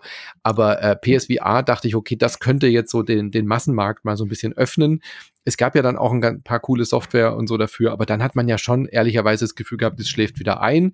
Und außerhalb dieser VR-Bubble äh, wurde das eigentlich erst wieder in den letzten Jahren Thema, als dieses ominöse ähm, Meta dann Oculus aufgekauft hat und Facebook da einfach einen Markt für sich gesehen hat mit dem Metaverse und so weiter, äh, wo aber auch schon wieder so ein bisschen das Gefühl ist, okay, die Leute haben eigentlich gar keinen Bock drauf, alles in VR zu machen. Also diese Entwicklung ist ja noch nicht abgeschlossen. Das ist ja ein viel größeres Thema jetzt. Geht es in die Richtung VR? Ähm, Im beruflichen Bereichen wird ja VR auch schon wirklich intensiv genutzt äh, teilweise, aber so diesen Massenmarkt hat es ja nie so wirklich erreicht. Du hast schon gesagt, mit der Quest hat sich so ein bisschen geöffnet, aber nicht so, wie sich das, glaube ich, auch Mark Zuckerberg vorgestellt hat, dass wir jetzt alle Facebook äh, äh, kündigen und nur noch in, im, im Meta-Universum äh, rumrennen mit diesen schrecklichen Avataren. Und ich war ehrlich gesagt sogar ein bisschen erstaunt, dass Sony an der PSVR festgehalten hat, weil so richtig Support gab es ja nicht mehr, da ist ja nicht mehr so viel erschienen. Ich hatte erwartet, dass sie als Zwischenstufe vielleicht diese Controller, die wir jetzt haben, auch schon für die PSVR 1 rausbringen. Das ist ja nie passiert. Und jetzt ja. PSVR 2 war für mich auch so ein bisschen Überraschung und ein großes Marketingbudget scheint da jetzt aber auch nicht dahinter zu sein. Also für mich wirkt es gerade so, als wollen sie genauso Leute wie dich und mich ansprechen, das Ding erstmal rausbringen, einfach ein State-of-the-Art technisches Know-how präsentieren, zu sagen, hey, wir sind noch da, PSVR ist immer noch ein Thema und die Aficionados wie wir, die sollen das jetzt erstmal machen und ausprobieren, damit die Devs auch wieder eine Möglichkeit haben, ihre Spiele dafür zu entwickeln. Und das fühlt sich so ein bisschen wie Markenpflege auch an und nicht so sehr ähm, wie bei PSVR 1 zu sagen, wir wollen diesen Massenmarkt erreichen. Das Gefühl habe ich bei PSVR 2 gerade. Genau, das, das, äh, ich, ich muss auch gestehen, ähm, ich war sehr überrascht seinerzeit. Also es ist ja jetzt ungefähr zwei Jahre her, mhm. seitdem wir wissen, dass dieses Gerät kommt. Und ich fürchte auch, dass äh, die ganze momentane oder zurück äh, liegende Situation durch Corona etc. dafür gesorgt hat, dass sie jetzt erst kommt. Ich glaube, geplant war sie original wirklich ein bis zwei Jahre früher. Ja? Und. Äh, ja, ja, das, das wäre auch ein besserer Zeitpunkt gewesen. Wir in unserer, wie du schon sagtest, äh, VR-Bubble äh, haben das natürlich nicht so empfunden, dass die PlayStation VR nicht äh, voll am Start ist. Tatsächlich wurde die bis 2021 auch relativ gut mit Software versorgt, muss ich sagen. Da kamen noch richtig fette Sachen aus. Zum Beispiel ein VR-Port von Doom äh, 3 mhm. mhm. und solche Geschichten, wo ich mich echt gefreut habe. Oder auch wirklich äh, noch AAA-Titel wie Hitman 3, das ja. einen kompletten VR-Support hat. Ja, ja oder Resident Evil, natürlich klar. Oder Moss Book 2 Resident haben wir Evil ja auch für, besprochen und so. Ja, ja, genau. Also es kamen noch Sachen raus, aber natürlich nicht mehr vier, fünf ja. Spiele die Woche, so wie äh, in der Anfangszeit. Auf jeden Fall. Das schlief jetzt äh, dann im letzten Jahr dann wirklich so langsam ein. Also es war Zeit, dass jetzt mal ein neues Gerät kommt und halt dann auch einfach auf dem technischen Standard ist. Aber um nochmal ein bisschen mit Zahlen zu jonglieren, die alte PlayStation VR hat sich ungefähr 5,5 Millionen fach hm. verkauft. Deutlich mehr als die was, meisten denken, glaube ich, ja. Was im Verhältnis zu äh, 120 Millionen verkauften ja. PlayStations 4 immer noch ein sehr kleiner Teil ist, aber das, das war schon okay. Ich glaube mhm. nicht, dass Sony damit jetzt explizit einen Flop produziert hat. Mhm. Ähm, es war kein und tatsächlich. Kinect. Es, war kein Kinect. Und tatsächlich hat Mark mit, mit seiner äh, Brute Force Methode, da die Quest zu, so hart zu subventionieren, äh, auch geschafft, eine riesige Menge von Headsets äh, zu verticken. Äh, es gibt leider keine offiziellen Zahlen von Meta, aber Analysten schätzen das auf circa 15 Millionen mittlerweile, mhm. was wirklich eine Menge ist. Max Zuckerberg hat irgendwann mal äh, gesagt, wenn äh, man einen Markt hat mit 10 Millionen Geräten, dann kann er anfangen, sich selbst zu tragen. Mhm. So, das sieht bei der Quest tatsächlich schon so ein bisschen so aus. Also da können Entwickler Geld verdienen und so weiter und so weiter. Aber die Quest hat natürlich, was die Komplexität der Spiele angeht, einfach Grenzen. Mhm. Und da setzt jetzt wieder die PlayStation VR 2 an, denn die hat äh, potente Hardware darunter, mit der jetzt auch wieder komplexere, größere Spiele möglich sind. Und äh, das ist interessant, was da jetzt passieren wird. Ja. Denn ja, mit dem Preisgefüge wird es noch ein bisschen schwierig mit dem Massenmarkt, glaube ich auch. Ja. Es fühlt sich so an, als wird es eben nicht sub äh, subventioniert verkauft. Also das, davon kann man, glaube ich, ausgehen. Ah, das, äh, das, ich weiß es nicht. Äh, es ist auf jeden Fall nicht so hart subventioniert. Nicht so hart, okay, ja, ja. Also auch hm. ein bisschen, ich meine, es war sicherlich ein harter Kampf auch intern. Äh, kriegen wir das unter den Preis oder für den gleichen Preis wie die PlayStation 5 hin, ja oder nein? Und man hat sich ja dann schlussendlich vielleicht dann doch dagegen entschieden. Das kann natürlich auch Situationen äh, abhängig sein, wie sich diese äh, Hardwarepreise entwickelt haben. Klar, das war natürlich auch ein Riesenthema. Ja.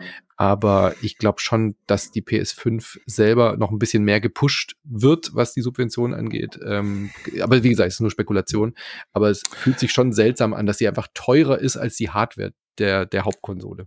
Ja, ja, das kann ich verstehen. Also wie gesagt, ne, im Verhältnis zu gleichwertigen anderen. Headsets, die man für den PC bekommt, da, da spielt sich das meistens eigentlich um die 1000 Euro. Nur ein psychologisches ab. Ding einfach so. Ähm, ist sie eigentlich günstig, aber ja, ich verstehe das. Das ist für den durchschnittlichen ja. Gamer, der noch nicht weiß, dass er das eigentlich hm. sehr braucht. dass es einfach äh, schwierig ist, ne? Ja. Weil es, es gibt auch da noch sehr, sehr viel Unklarheit. Also ich treffe auch wahnsinnig viele Leute noch, die sagen, nö, ich hatte sowas noch nicht auf. Wie ist ja. denn das? Wie so ein 3D-Fernseher? Und ich so, nein, mhm. du bist mittendrin. Und ja, echt so, das ist das dann so Stereo? Mhm. Äh, nein, du, du bist einfach mittendrin, du kannst alles sehen und anfassen. So wie jetzt in diesem Zimmer. Ist es super schwer, äh, jemanden beizutütern, ja, dass das eine Möglichkeit hat. ist. Und das funktioniert halt auch nicht über YouTube, wie du schon gesagt hast. Also du kannst in YouTube äh, nur wenn man sehr viel dabei sehen. redet. Genau. Was äh, vielleicht noch kurz zu der Preis, um das abzuschließen. Es ist ja auch ein bisschen ja. äh, der Vergleich zu PSVR 1 hinkt natürlich auch sehr. Ähm, den haben wir jetzt ja nicht gezogen, aber nur noch mal zur Relativierung, ah. weil da war die Kamera ja nicht dabei beim PSVR 1. Die musste man ja quasi schon haben, also die externe Kamera fürs Tracking. Und die Move-Tüten musste man ja auch kaufen. Hatten natürlich viele schon über Move und so, aber die waren ja auch nicht dabei. Und jetzt hat man ja das Komplettpaket. Also du kaufst die, packst sie aus, hast das Headset drin, hast die beiden Sense-Controller drin, hast ein USB-C-Kabel, steckst es an und es geht los. Also du hast ja sonst keinerlei externe Kosten. Auch Stereo-Kopfhörer, die über so einen Klinkenstecker hinten im Nacken hängen, sind auch schon drin. Also du brauchst auch da keine zusätzlichen Kopfhörer mehr Und von daher hast du ja schon jetzt das Komplettpaket. Du brauchst nur die PlayStation 5 und ab geht die Luzi.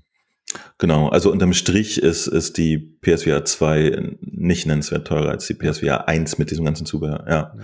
genau, äh, das äh, wird ein bisschen übersehen. Aber wie gesagt, ich kann es auch voll verstehen. Wir haben jetzt äh, äh, auch andere Zeiten als noch 2016, mhm. ja, wo, wo man einfach mal easy irgendwie 600 Euro rausgetan hat und es schaut jetzt ein bisschen anders aus. Also ich, ich verstehe das voll. Ich kann die Leute nur ähm, ins Gebet nehmen und ihnen versichern, dass man sich damit äh, nicht nur einfach ein neues Spielgerät kauft, sondern den Einstieg in unfassbare Abenteuer. Ja.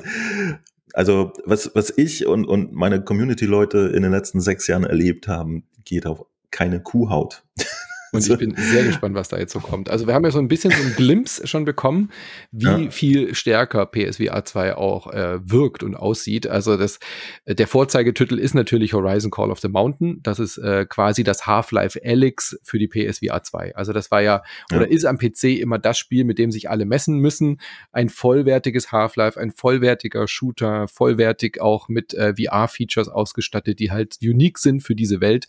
Und äh, Horizon klar, kennt ihr Horizon Zero Dawn, Horizon Forbidden West und in diese Welt, die ich sowieso schon liebe, da jetzt mit äh, Call of the Mountain einzutauchen, ein Standalone-Spiel in dieser Welt mit einem eigenen Charakter, eigener Storyline, wirklich voll vertont mit, äh, mit, mit, der, mit dem Qualitätsanspruch, den so ein Horizon-Spiel auch mit sich bringt. Und das ist schon echt wahnsinnig beeindruckend. Also ich habe jetzt noch nicht äh, das komplette Spiel durchgespielt, aber das ist schon wirklich ein absoluter Vorzeigetitel. Also ich glaube, da hat Sony schon wirklich gut damit getan, diese Lizenz äh, als quasi ihr großes Haupttitelthema dazu wählen. Ja, also ich hätte auch nichts dagegen, wenn sie gleichzeitig noch ein Last of Us in VR und meinetwegen ein, ein äh, äh, wie heißt der gute Kratos, wie heißen die Spiele? God of War in VR daneben gelegt hätten. Mhm. Aber Horizon ist schon ein schöner Anfang und das hat tatsächlich den Anspruch, äh, das ist wirklich ein Triple A Spiel. Ja? Und ja. das ist etwas, was, äh, was in VR nicht jeden Tag vorbeikommt, wie, wie du schon meintest. Half-Life Alex hat da die Messlatte extrem hochgelegt, ist ein Riesending und sieht unfassbar aus. Wenn man einen potenten PC hat, da kann man sich wirklich, wirklich äh, nicht satt sehen dran. Mhm. Horizon frühstückt aber Half-Life Alex einfach mal weg, würde ich sagen. nee, man kann es schlecht vergleichen. Doch, aber es muss man, ich meine, Half-Life Alex ist jetzt auch ein bisschen ein paar Jahre auf dem Buckel, so, ja. Ja, nee, aber das, das war so seiner Zeit voraus. Ja. Half-Life Alex ist ja sehr in so einem urbanen äh, Environment und äh, Horizon ist jetzt einfach mal im Dschungel, deswegen ja. ist es wirklich schlecht zu vergleichen. Aber ich habe mir äh, jetzt äh, natürlich äh, die ganzen Details mal angeguckt im mhm. Spiel, ja, äh, die ganzen, also angefangen von Texturauflösungen und, und, und Shader-Komplexität und so. Und da geht richtig was. Also da komme ich als jemand, äh, der das beruflich auch macht, echt nicht aus dem Staunen raus. Mhm. Da legt das Spiel schon ganz schön vor. Da, ich habe aber tatsächlich bisher auch nur die technische äh, Seite mir angeguckt und geguckt, wie es sich anfühlt. Das ist in VR auch immer mhm. ganz interessant. Wie fühlt sich jetzt ein Spiel wirklich an? Wie ist die Steuerung etc.? Und so richtig reingespielt äh, habe ich nur 20 ja. Minuten oder so, weil ich mich selbst nicht spoilern wollte. Ja. ja, das Ding ist richtig groß. Also wir werden da auch einen eigenen äh, Besprechungscast noch zu machen bei uns, ein richtiges Review, weil das Ding ist es, verdient es auch nochmal ausführlich besprochen zu werden. Aber so äh, ganz kurz, also es ist wirklich äh, keine VR-Runterdampfung oder so, sondern ihr lauft wirklich aus der Ego-Perspektive, ihr seht halt eure zwei Hände vor euch, ähm, wirklich durch diese Welt. Also es geht los wie so ein bisschen wie bei Skyrim, dass man erstmal eine stationäre Erlebnis hat, wo man äh, äh, äh, auf diesem äh, Gefangenentransport, ist wirklich auch eine Hommage quasi an Skyrim, sich so langsam dran gewöhnt, aber ab dem Intro sozusagen ist man dann wirklich auch frei unterwegs.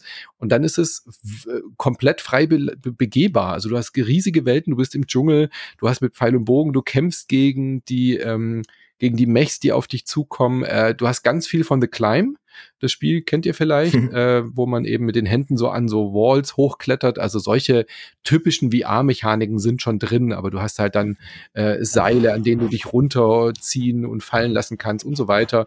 Pfeil und Bogen haben wir schon erwähnt. Also es ist ein richtig großes, vollwertiges Adventure und auch wirklich mit Dialogen. Also du stehst halt auf Augenhöhe mit Charakteren. Teilweise kennst du sie natürlich auch schon aus der Welt äh, die voll gemotion-tracked sind und du stehst denen halt gegenüber, schaust denen in die Augen und du siehst halt Reflexionen in den wunderschönen ähm, ähm, Armaturen, die die also am Körper immer haben. Also äh, eins, das, das Umwerfendste bei Horizon ist ja immer das Artdesign, wie die, wie die ganzen Klamotten und so gestaltet sind. Du erkennst wirklich die einzelnen Splitterteile von den Monstern, die sie gesammelt haben.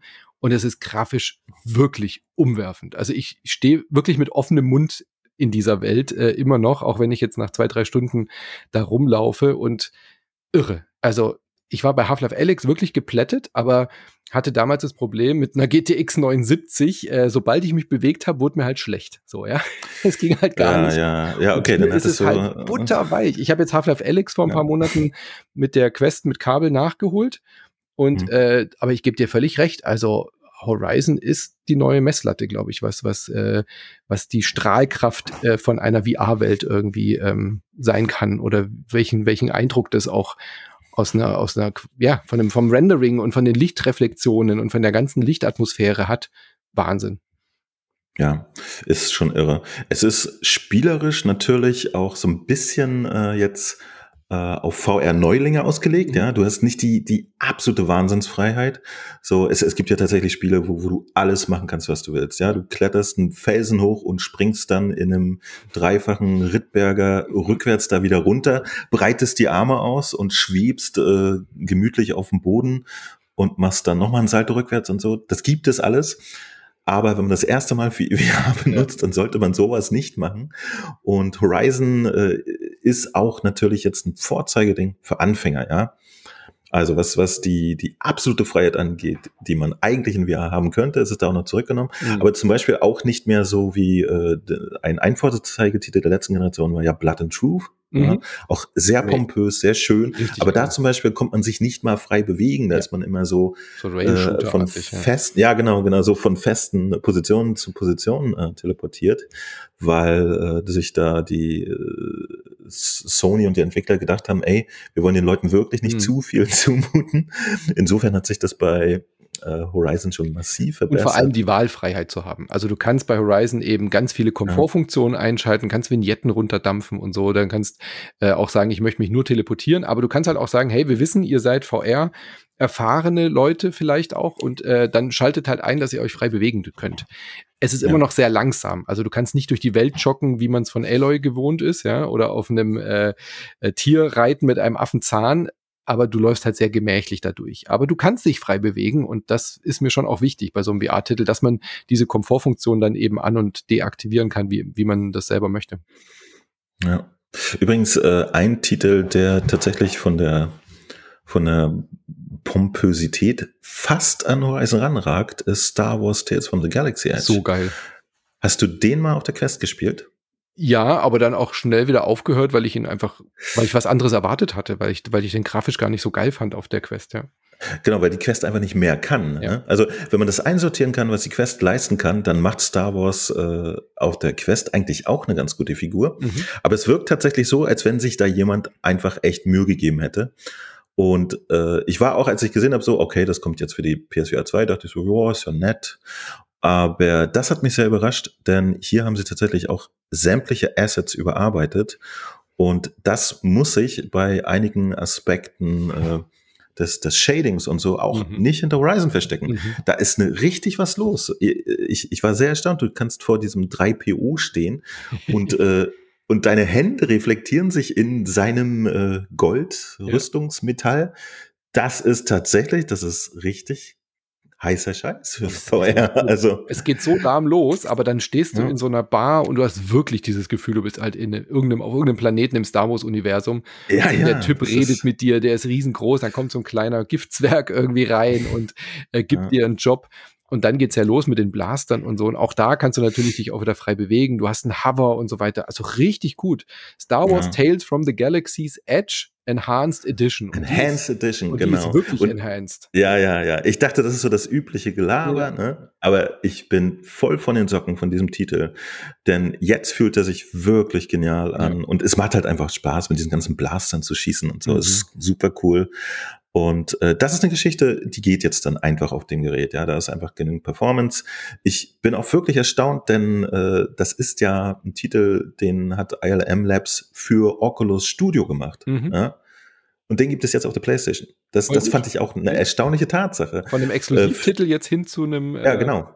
Titel Vielleicht, äh, tatsächlich ist auf der PlayStation VR 1, äh, ich weiß nicht, ob du das mitgekriegt hast, auch Vader Immortal rausgekommen. Mhm. Ja? Das war auch ein Oculus-exklusiver Titel. Also die Wege sind da gar nicht versperrt. Ich bin mal gespannt, ob es auch noch ein paar andere Oculus exklusive PC-Titel auf die PlayStation mhm. VR 2 schaffen. Da war nämlich in der Vergangenheit. Bitte, bitte. Half-Life Alex ist ja vom Valve, ja, ja. aber Oculus hat auch eine ganze Latte von fantastischen PC-Titeln produzieren lassen. Mhm. Äh, die Lone Echo-Reihe zum Beispiel war oh, großartig. Ja, und äh, da gibt's wirklich eine Menge. Stormland ist fantastisch. Das Studio, was Stormland gemacht hat für Oculus, gehört jetzt Sony und so weiter. Also mhm. die Möglichkeiten in Zukunft sind da sehr interessant, wenn man ein bisschen. Was mich gewundert hat, äh, dass da noch träumen. Oculus dran steht. Äh, Gibt es die Oculus Studios noch oder warum ist das bei dem Enhanced Edition Star Wars immer noch Oculus und nicht Meta? Also, weil ähm, Oculus ähm, selber gibt es ja so als Firma nicht mehr. Nee, als Firma nicht. Ich glaube, sie haben sich das jetzt noch als Marke für Spielesoftware hm, oder so sein, übrig ja. behalten. Tatsächlich ist ja an der Meta Quest, wie die auch mittlerweile heißt, da ist ja auch immer noch der Oculus Button dran. Ne? Mhm. Also, das, keiner versteht, was da los ist, ja. aber Facebook halt. Ne? Äh, ich bin froh. Äh, ich, ich habe das äh, immer geliebt, dieses Oculus und so. Das hat ja auch eine History. Mhm. Ja, dass sie das jetzt nicht komplett weggeworfen haben, ist doch schon mal ganz nett. Ja. ja. Genau. Hat jetzt noch so einen Nostalgiefaktor. Was jetzt auch wieder so typisch ist für den Launch, da muss man sich halt dran gewöhnen. Früher kam halt irgendwie eine Konsole raus und dann gab's Launch Games und die gab's halt gleichzeitig. Und jetzt seit äh, der, der neuen Konsolen reden wir halt immer von Launch Fenstern. Das finde ich super anstrengend. also ja, ey, komm, entweder ist es ein Launch-Game oder es ist kein Launch-Game und dann kommt es halt danach. Aber jetzt irgendwie zu sagen, am 22. Februar kommt das Spiel und bis in den März hinein. Zum Glück ist es nicht so ein riesen Launchfenster. Äh, haben wir ich wollte so gerade sagen, ey, ein Monat, das ja, geht doch. Da, geht doch das schaffst du ja nicht mal, die alle zu spielen in der nee, Zeit. Bei, bei der PlayStation 5 war das, glaube ich, noch irgendwie innerhalb der sechs Monate ist alles Launch. So, ja. ja okay, ja, ja. Nee, ich wollte gerade sagen, deswegen, äh, dieses ganze Prinzip, das ist doch nicht erst seit der PlayStation 5, ja. das haben sie auch schon vorher gehabt, oder? Dass, dass du nicht hier, ich kaufe mir jetzt die Kiste mit den ersten zehn Spielen, sondern wirklich hier, ja, warte noch. Das, der Lounge geht ja bis nächstes Jahr. Ja. Ich meine, so schlimm ist nicht. Nee, also, ihr habt Horizon, ihr habt Star Wars, dann habt ihr erstmal genügend zu tun. Was ihr habt eine Menge, so ihr habt eine Menge. Die, die, die du ja, noch empfehlen das, würdest. Das sind, äh, also es, es gibt ja tatsächlich äh, in diesem Launch-Window sind 30 Titel drin. Mhm. Und davon sind mindestens 25, aber auch tatsächlich am, am 22. da. Ja. Also äh, Horizon Call of the Mountain ist fantastisch. Star Wars haben wir gerade rausgefunden, ist irre. Dann gibt es ein sehr schönes Spiel, das ist ähm, fast eher äh, Kayak Mirage. Ja. Hast du das? Ja. Ja, ihr sitzt in einem Kanu und paddelt durch wunderschöne Canyons und Arktislandschaften. Da, da könnt ihr Rennen fahren, wenn ihr wollt. Mhm. Aber ehrlich gesagt, ich bin da meistens immer nur am Durchfahren und mich freuen dass alles so nett das ist. Das ist so schön. Also, und das ist auch wirklich optisch äh, sehr beeindruckend. Also, ja, ja, ja. ist jetzt absolut. nicht fotorealistisch, aber du hast schon das Gefühl, wenn du in diesem Kajak sitzt und du bist da in Costa Rica unterwegs und die Sonne scheint, dir fehlt eigentlich nur dieses Gefühl, oh, ich bin nicht eingecremt, ich krieg Sonnenbrand auf der Haut. ja, also, ähm, und so ein bisschen ja. der Wind und dieses Wassergeplätscher. Aber dann einfach äh, so zu paddeln und äh, ein bisschen da durch diese äh, Canyons äh, zu, zu, zu paddeln. Das Wasser sieht toll aus. Du kannst im Wasser richtig auch Fische erkennen. Nur den ja. Nachtmodus habe ich nicht verstanden. Das ist immer so dunkel, da erkennt man irgendwie gar nichts. Das geht mir genauso. Ja. Ich, da muss ich die Entwickler auch nochmal fragen, was da los ist. Ja. Oder äh, der, der hat, hat, mir auch nichts gebracht. Der, ich weiß nicht, ob sie da. das, das, das muss ich auch nochmal rausfinden. Aber um mal mit den Titeln weiterzumachen. Es gibt einen Titel, der auch äh, schon auf anderen Plattformen vorher existiert hat. Demeo absolut mhm. dringende Empfehlung. Das ist ein Tabletop-Rollenspiel und das macht so unanständig viel Spaß. Ja, hätte ich auch nicht gedacht. Ich bin auch der Typ, der sagt so, ey, VR, ich will mhm vom Felsen springen. Aber nein, Demio, ihr sitzt vor, vor diesem kleinen Brett von einem Tisch und schiebt eure Figur und würfelt. Es cool. ist so genial. Ich mag da das sehr, sehr gerne. Da habe ich jetzt gerade einen Code für bekommen, aber das kommt dann auch erst zum, zum Launch. Das schaue ich mir auf jeden Fall an. Äh, äh, wie gesagt, das, das gibt das es ja schon ja. seit, seit äh, zwei Jahren, glaube ich, auch auf dem PC und auf der Quest und ja. so. Und ich spiele das halt tatsächlich hoch und runter äh, cool. mit, mit Kollegen und so. Wahnsinnig spaßiges was, Ding. Was mir gefallen hat, war Tentacular Hast du das schon mal Okay. gesehen? Das habe ich, Ich auf das schon mal der, gesehen. das habe ich auf der Play in Hamburg äh, gespielt. Da war das quasi so, so eine Einreichung zu so einem Indie-Festival. Und das ist halt Okay. wirklich lustig. Also du, du bist halt quasi ein riesiges Tentakelwesen und deine Hände sind halt nur so äh, Tentakel mit Saugnäpfen und dann musst du halt damit so Geschicklichkeitssachen lösen in so einer kleinen Stadt, wo lauter so kleine Männchen sind, die halt nur ein Zehntel von dir groß sind und du schmeißt halt aus Versehen die ganze Zeit irgendwelche Laster durch die Gegend und musst dann so Challenges machen, wie da kommt da so ein Bürgermeister und sagt, nimm jetzt diese Trucks und diese Schiffscontainer, spann die in die Stromleitung und äh, schieß wie bei Angry Birds irgendwie so Sachen ab. Ja, also so eine typische VR-Erlebnisgeschichte, die man wunderbar Leuten zeigen kann, die eben eher nur auf stationäre Erlebnisse ähm, reagieren und äh, selbst bei dem Kajak spürt man das ja auch schon ein bisschen im Bauch, weil die Wellenbewegung ist da und du plätscherst vor dich hin. Das, das, das sorgt ja auch schon dafür, dass Leuten leicht schlecht wird. Aber Tentacular ist lustig und dadurch, dass ja die PlayStation das immer auch spiegelt auf dem Fernseher, siehst du ja auch, was die Leute in VR machen. Also du hast ja ähm, bei der Oculus kannst du das ja auch so mirrorn mit den äh, mit den Smartphones, dass du irgendwie auf dem Display oder auf dem iPad äh, was siehst und das funktioniert ja hier wunderbar einfach als Gruppenerlebnis auch Tentacular heißt es. Ja. Ich, ich hätte sonst tatsächlich, also worauf ich mich auch sehr, sehr freue, sind Spiele, die ich schon gespielt habe auf der PSVR 1, die jetzt ein Upgrade bekommen. Äh, wie zum Beispiel After the Fall. Das ist ein äh, Co-op-Shooter, äh, so Zombie. gegen Zombies. Ja. Ja. macht mir wahnsinnig viel Spaß. Mit, mit einer Truppe kann man da wirklich Spaß haben. Äh, ein Riesending ist No Man's Sky. Mhm. Das, das konnte man ja auch schon auf der PlayStation VR 1 in VR spielen und auf dem PC.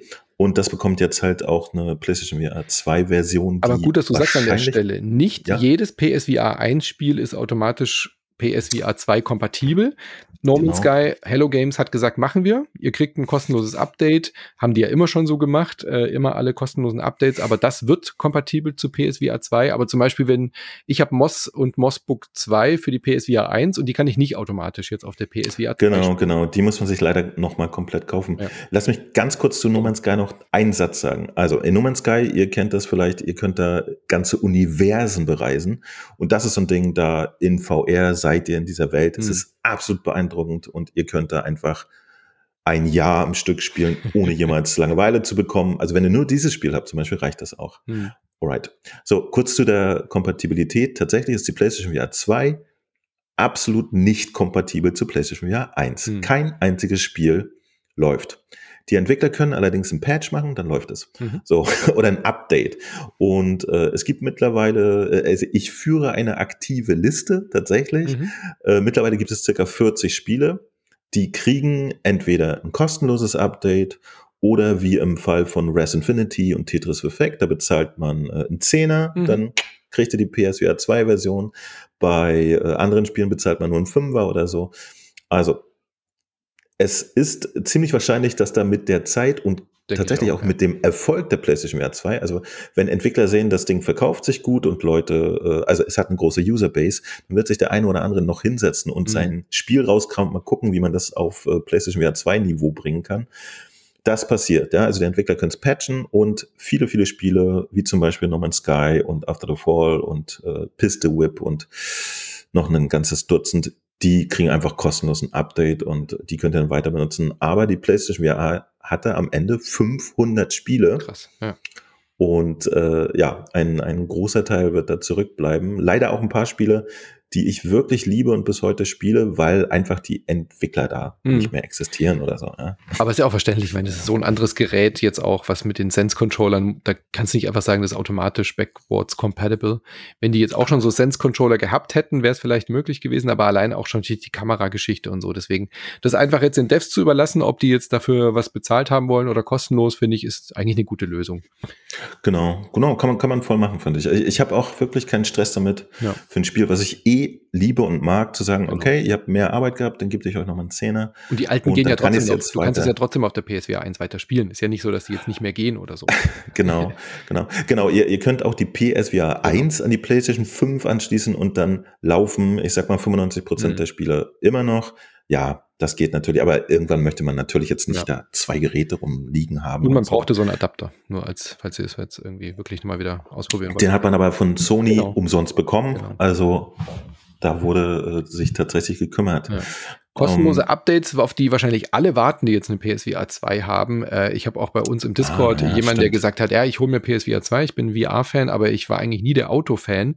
Aber Gran Turismo 7, das hole ich mir, weil die Entwickler, Entwicklerinnen haben angekündigt, sie machen komplettes Spiel Gran Turismo 7 für PSVR 2 startklar.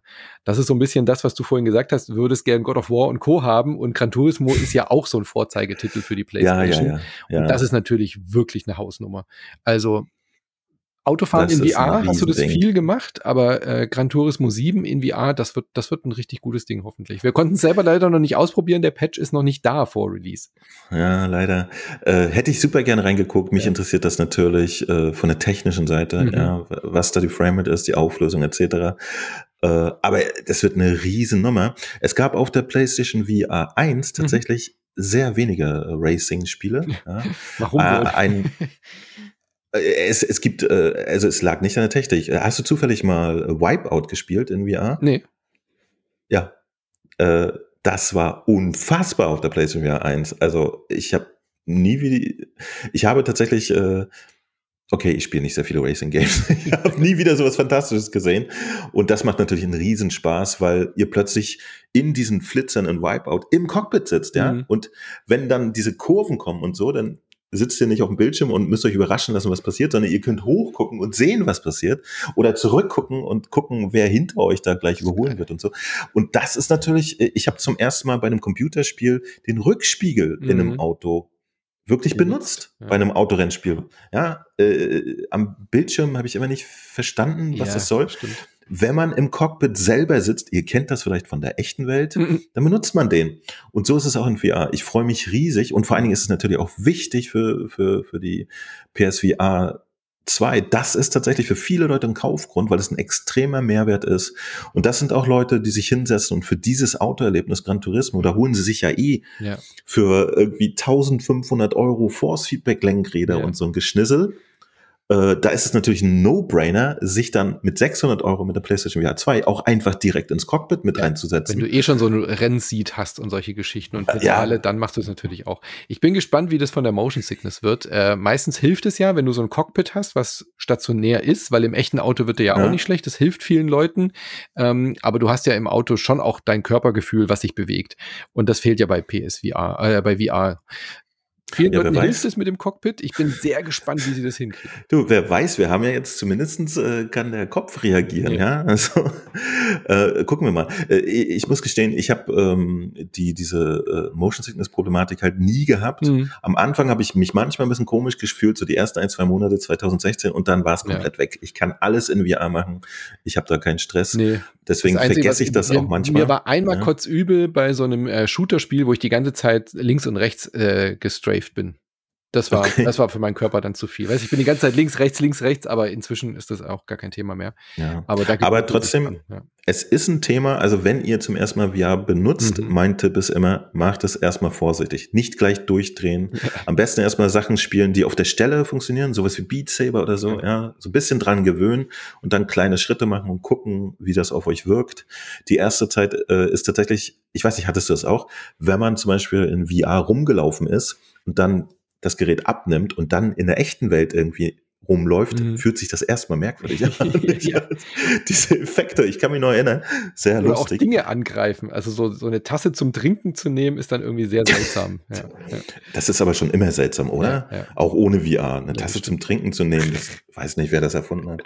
Hm. Ja, äh, Res, Tetris und so, Großartig. das war auch schon auf PSVR 1 fantastisch. Das sind äh, absolute No-Brainer. Thumper kommt ja auch. Also das sind so Sachen, die man auf jeden Fall spielen kann. Thumper zum Beispiel. Thumper, äh, Thumper ich wollte kurz bei Thumper. Bei Thumper ist zum Beispiel dieses Head-Tracking mhm. unfassbar. Ja, weil Sampa hat ja auch so äh, sehr, sehr basslastige Mucke ja. und äh, es gibt immer einen Effekt, wenn ihr da so einen Effekt trackert, dann macht das so boom und dann habt ihr wirklich das Gefühl, so eine Druckwelle abzukriegen. So pff, sehr, sehr geiles Gefühl. Okay. Und äh, oder auch bei, bei Tetris Effekt und Res ist das äh, sehr ja. ausgeprägt. Das macht richtig Spaß. Ich bin gespannt, NFL Pro Era, da spielt man ja quasi auch so ein Quarterback aus der Ego-Perspektive. Okay. Ob sie da das Head-Tracking machen, wenn du dann getackelt wirst. ah, das glaube ich nicht. Das wird sehr lustig, äh, ja. Before Your Eyes hast du schon, ich weiß nicht, ob du das meintest vorhin, das hat ja, ja auch Augenblinzel als äh, Steuerung. Das nee, habe ich mit nee. der Webcam auf dem PC gespielt. Äh, immer wenn ja. du blinzelst, geht die Szene weiter. Also du hast so eine Lebensgeschichte und immer wenn du blinzelst, bist du in der nächsten Szene. Und das ist natürlich ah. auch super mit dem Eye-Tracking. Ist nur so ein, so, so ein Indie, ist eher so ein experimentelles äh, Story-Game. Ja. Aber das passt natürlich du, aber, auch gut. Genau, aber ich finde, VR ist auch die perfekte Plattform für so Experimentiersachen. Ja, voll. Ja. Also gerade, äh, es wird ja mal gesagt, so, ey, wir brauchen mehr AAA-Games, damit das für die äh, Masse sichtbarer ist, mhm. VR. Und das stimmt auch. Aber die besten Erfahrungen habe ich eigentlich mit, mit crazy Indie-Games. Ja, das sind die Titel, wo, wo man wirklich mal verrückte Sachen macht, die einfach an einem Fernseher nicht, nicht existieren, die so gar nicht gehen würden, wo man sich irgendwie wie, wie Tarzan äh, durch die Gegend schwingt, wie Spider-Man. Mhm. Ja, da gibt's einfach kein äh, kommerzielles Spiel, was diese Thematik hat. Und äh, das ist auf jeden Fall ein Aspekt. Ich suche gerade, wie dieses bekloppte Spiel hat, das ich meinte. Äh, das ist nämlich ein Horrorspiel. Switchback VR. Ah, ich habe es nur ja. gesehen in der Liste, aber nicht, nicht gespielt. Ja, das, äh, genau, das ist tatsächlich ein richtig krasser Horrortitel. Der kommt im Launch Window, aber ich glaube auch erst im März. Und das wird etwas, da geht es zur Sache. Ähm, genauso Apropos wie Horror Resident Evil 8. Evil, ja, genau. sehr guter Übergang. Oh. Ähm, ja, Village genau. habe ich durchgespielt, aber ich weiß nicht, ob ich das in VR nochmal durchspielen will. Äh, Ah, ist da eine Windel mit dabei? Mal gucken. Nee, ich, aber ganz im Ernst, Resident Evil Village ist gar nicht so gruselig im Vergleich zum äh, 7er zum Beispiel. Äh, also das, der Vorgänger, den konnte man ja auch in VR spielen und äh, mit dem Horrorhaus, wo du wirklich noch mehr diese, diese, am Anfang bist du auf dem Stuhl und dann kommen zwei so blutige Hände, die dich von hinten packen. Da war es mir ja schon genug, als du auf dieses alte äh, Haus zuläufst. Und äh, Village ist ja eher auch ein bisschen mehr so eine Horrorkomödie, würde ich fast schon sagen. Ich hoffe es. Ich will es nämlich unbedingt erleben. Ja. ja also diese krasse äh, Grafik und, und Stimmung, die das hat. Die große ich habe Frau das, wirkt da, glaube ich, sehr gut. Da ist diese Riesenlady Dimitrescu. Ja, ich habe nämlich den Siebener Teil durchgespielt auf der mhm. PlayStation 1, ja. Und ich, ich gucke mir sonst nicht mal Horrorfilme an. Mhm. Ja, ich hatte wirklich die Angst meines Lebens. aber ich war so beeindruckt von der ganzen Atmosphäre in VR, dass ich das gemacht habe. Und ich habe mir eigentlich danach geschworen, das war's, sowas mache ich nie wieder. aber Resident Evil 8 werde ich mir auf jeden aber Fall. Aber wenn du sieben überlebt hast, dann kriegst du acht hin auf jeden Fall. Da, ja, nee, habe ich aber nicht, ehrlich mhm. gesagt. Da ist echt ein Stück meiner Seele ist da hängen geblieben. Ohne Scheiß. Ich, sofort, ich, ich, ich habe noch nie, ich habe wirklich da gesessen, ich habe noch nie so viel körperliche Angst gehabt. Mhm. Ich habe am ganzen Körper Gänsehaut gehabt. Also das war unmenschlich. Ja. Ich weiß nicht, warum ich das durchgezogen habe. ähm, sowas möchte ich wirklich Findet man das auf deinem erleben. YouTube? Ja, ja, es gibt okay. ein komplettes Let's Play. Ich habe mich da wirklich durchgeprügelt und das ist auch sehr beliebt, ja. Leute schreiben mir immer noch zu diesen Let's Plays, weil ich halt auch, ich habe auch wirklich Angst und ich erschrecke mich die Hölle schnell. Mhm. Ich schreie wie ein kleines Mädchen in diesen Videos. Und äh, damit tue ich ehrlich gesagt den kleinen Mädchen noch fast unrecht. Ja, wollte ich gerade sagen. Die ja. sind nämlich durchschnittlich mutiger als ich. Meine Fresse. Das war ein Erlebnis. Also ich bin sehr gespannt auf Resi 8. Äh, ich muss es mir angucken, einfach mhm. aus, äh, weil es halt auch wahrscheinlich un unfassbar schön aussehen wird, in VR diese, diese ganzen äh, tollen Grafiken ja. zu sehen und so. Ich bin weil sehr jetzt, gespannt. Weil jetzt gerade Siedler rauskommt, habe ich noch gesehen und auch kurz ausprobiert Townsman VR von ähm, äh, Handy Games. Das ist auch ganz witzig. Es hat wirklich so eine Siedleratmosphäre, wo du so Populusartig von oben drauf guckst und dann sagen die halt, hey, bau uns doch ein Gebäude und dann nimmst du so Hölzer oder dann nimmst dann wirklich so mit, ähm, mit einem Pinzettengriff die Leute und setzt sie an die Baustelle hin ähm, Gab es ja auch schon länger, Townsman VR, aber auch hier für die PlayStation VR eine schöne Umsetzung. Wenn man da so ein bisschen ein ruhigeres Erlebnis möchte und so ein bisschen bauen möchte, gibt's ja auch Cities VR, das habe ich nicht ausprobiert. Das wäre mir, glaube ich, zu komplex, aber Townsman VR ist halt so richtig schön, okay, Siedlerstimmung, bisschen von oben Götteratmosphäre auf die Insel gucken und da äh, richtig reingreifen im wahrsten Sinne des Wortes. Kleiner Geheimtipp ist übrigens auch Puzzling Places. Mhm. Kennst du das? Nur vom Namen, ja. Das, ja, ja, das, das, ja, genau. Ich, als ich das gesehen habe, dachte ich auch so, na komm, ey, 3D-Puzzle, was mhm. soll das denn? Aber das ist so chillig. Sie haben das so schön gemacht, die, die Puzzleteile, die, wenn du sie nah aneinander legst, die richtigen, die, die snappen dann so mhm. ein und dann gibt es so ein, so ein Lichteffekt und so ein Ton, so, so, bim. Das ist so meditativ. Ich, auch super schönes Ding. Gibt es auch äh, schon für alle anderen Plattformen, inklusive der PlayStation VR 1. Wenn man das da hat, hat man die PlayStation VR 2 Version umsonst. Ja? Mhm. Und auch ein super schöner Titel. Äh, wenn ihr mal so ganz entspannt was machen wollt, kann ich euch empfehlen. Ja. Passing Places. Sehr schön. Ist von einem deutschen Entwickler auch übrigens. Sehr ja. schön. Aus äh, Berlin. Hast du von Behemoth schon gehört? Das soll ja auch ein großes, äh, ja, ja, ja, das. Genau, ich, ich liebe ja tatsächlich The Walking Dead Saints and Sinners. Übrigens mhm, auch da, auch der zweite ja. Teil kommt für die PlayStation VR 2 im März raus. Ähm, eins der besten VR-Spiele, mhm. äh, für mich, ja, ich, ich liebe die ganze Game-Mechanik und auch die, die Story und so. Und dieses Studio hat äh, jetzt Behemoth angekündigt. Da gibt's ja momentan einfach nur einen Trailer. Man weiß noch gar nicht, was los ist. Aber ich habe sehr, sehr große Erwartungen. Von dem Studio darf man das, glaube ich, auch erwarten. Wie du schon gesagt hast, äh, das Der, Walking Dead-Spiel war mit das beste Walking Dead-Spiel, äh, abgesehen von dem Telltale-Adventure. Aber was die Action angeht und diese Immersion äh, das war wirklich richtig gut und ich bin sehr gespannt. Behemoth wirkt so ein bisschen wie so eine, ja, so Skyrim, God of War, so ja. in diesem Setting halt so. Ja, ja genau. Und, und wenn man weiß, dass Entwickler schon mal ja. verstanden haben, ja. wie was in VR gut funktioniert.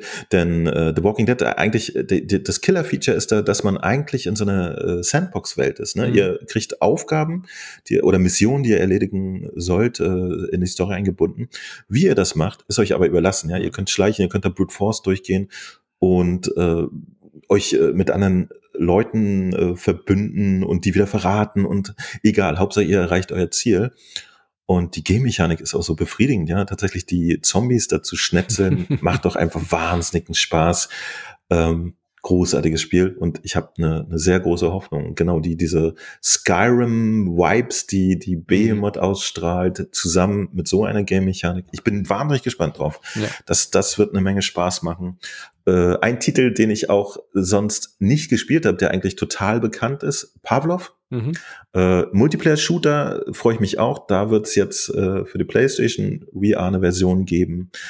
Und äh, genau, auch im Shooter-Bereich erhoffe ich mir, dass da richtig viel kommt. Angekündigt sind schon ein paar. Oh ja, es gab ein, ein Titel auf der PlayStation VR 1, den wir hoch und runter gespielt haben, der heißt Firewall Zero Hour. Mhm.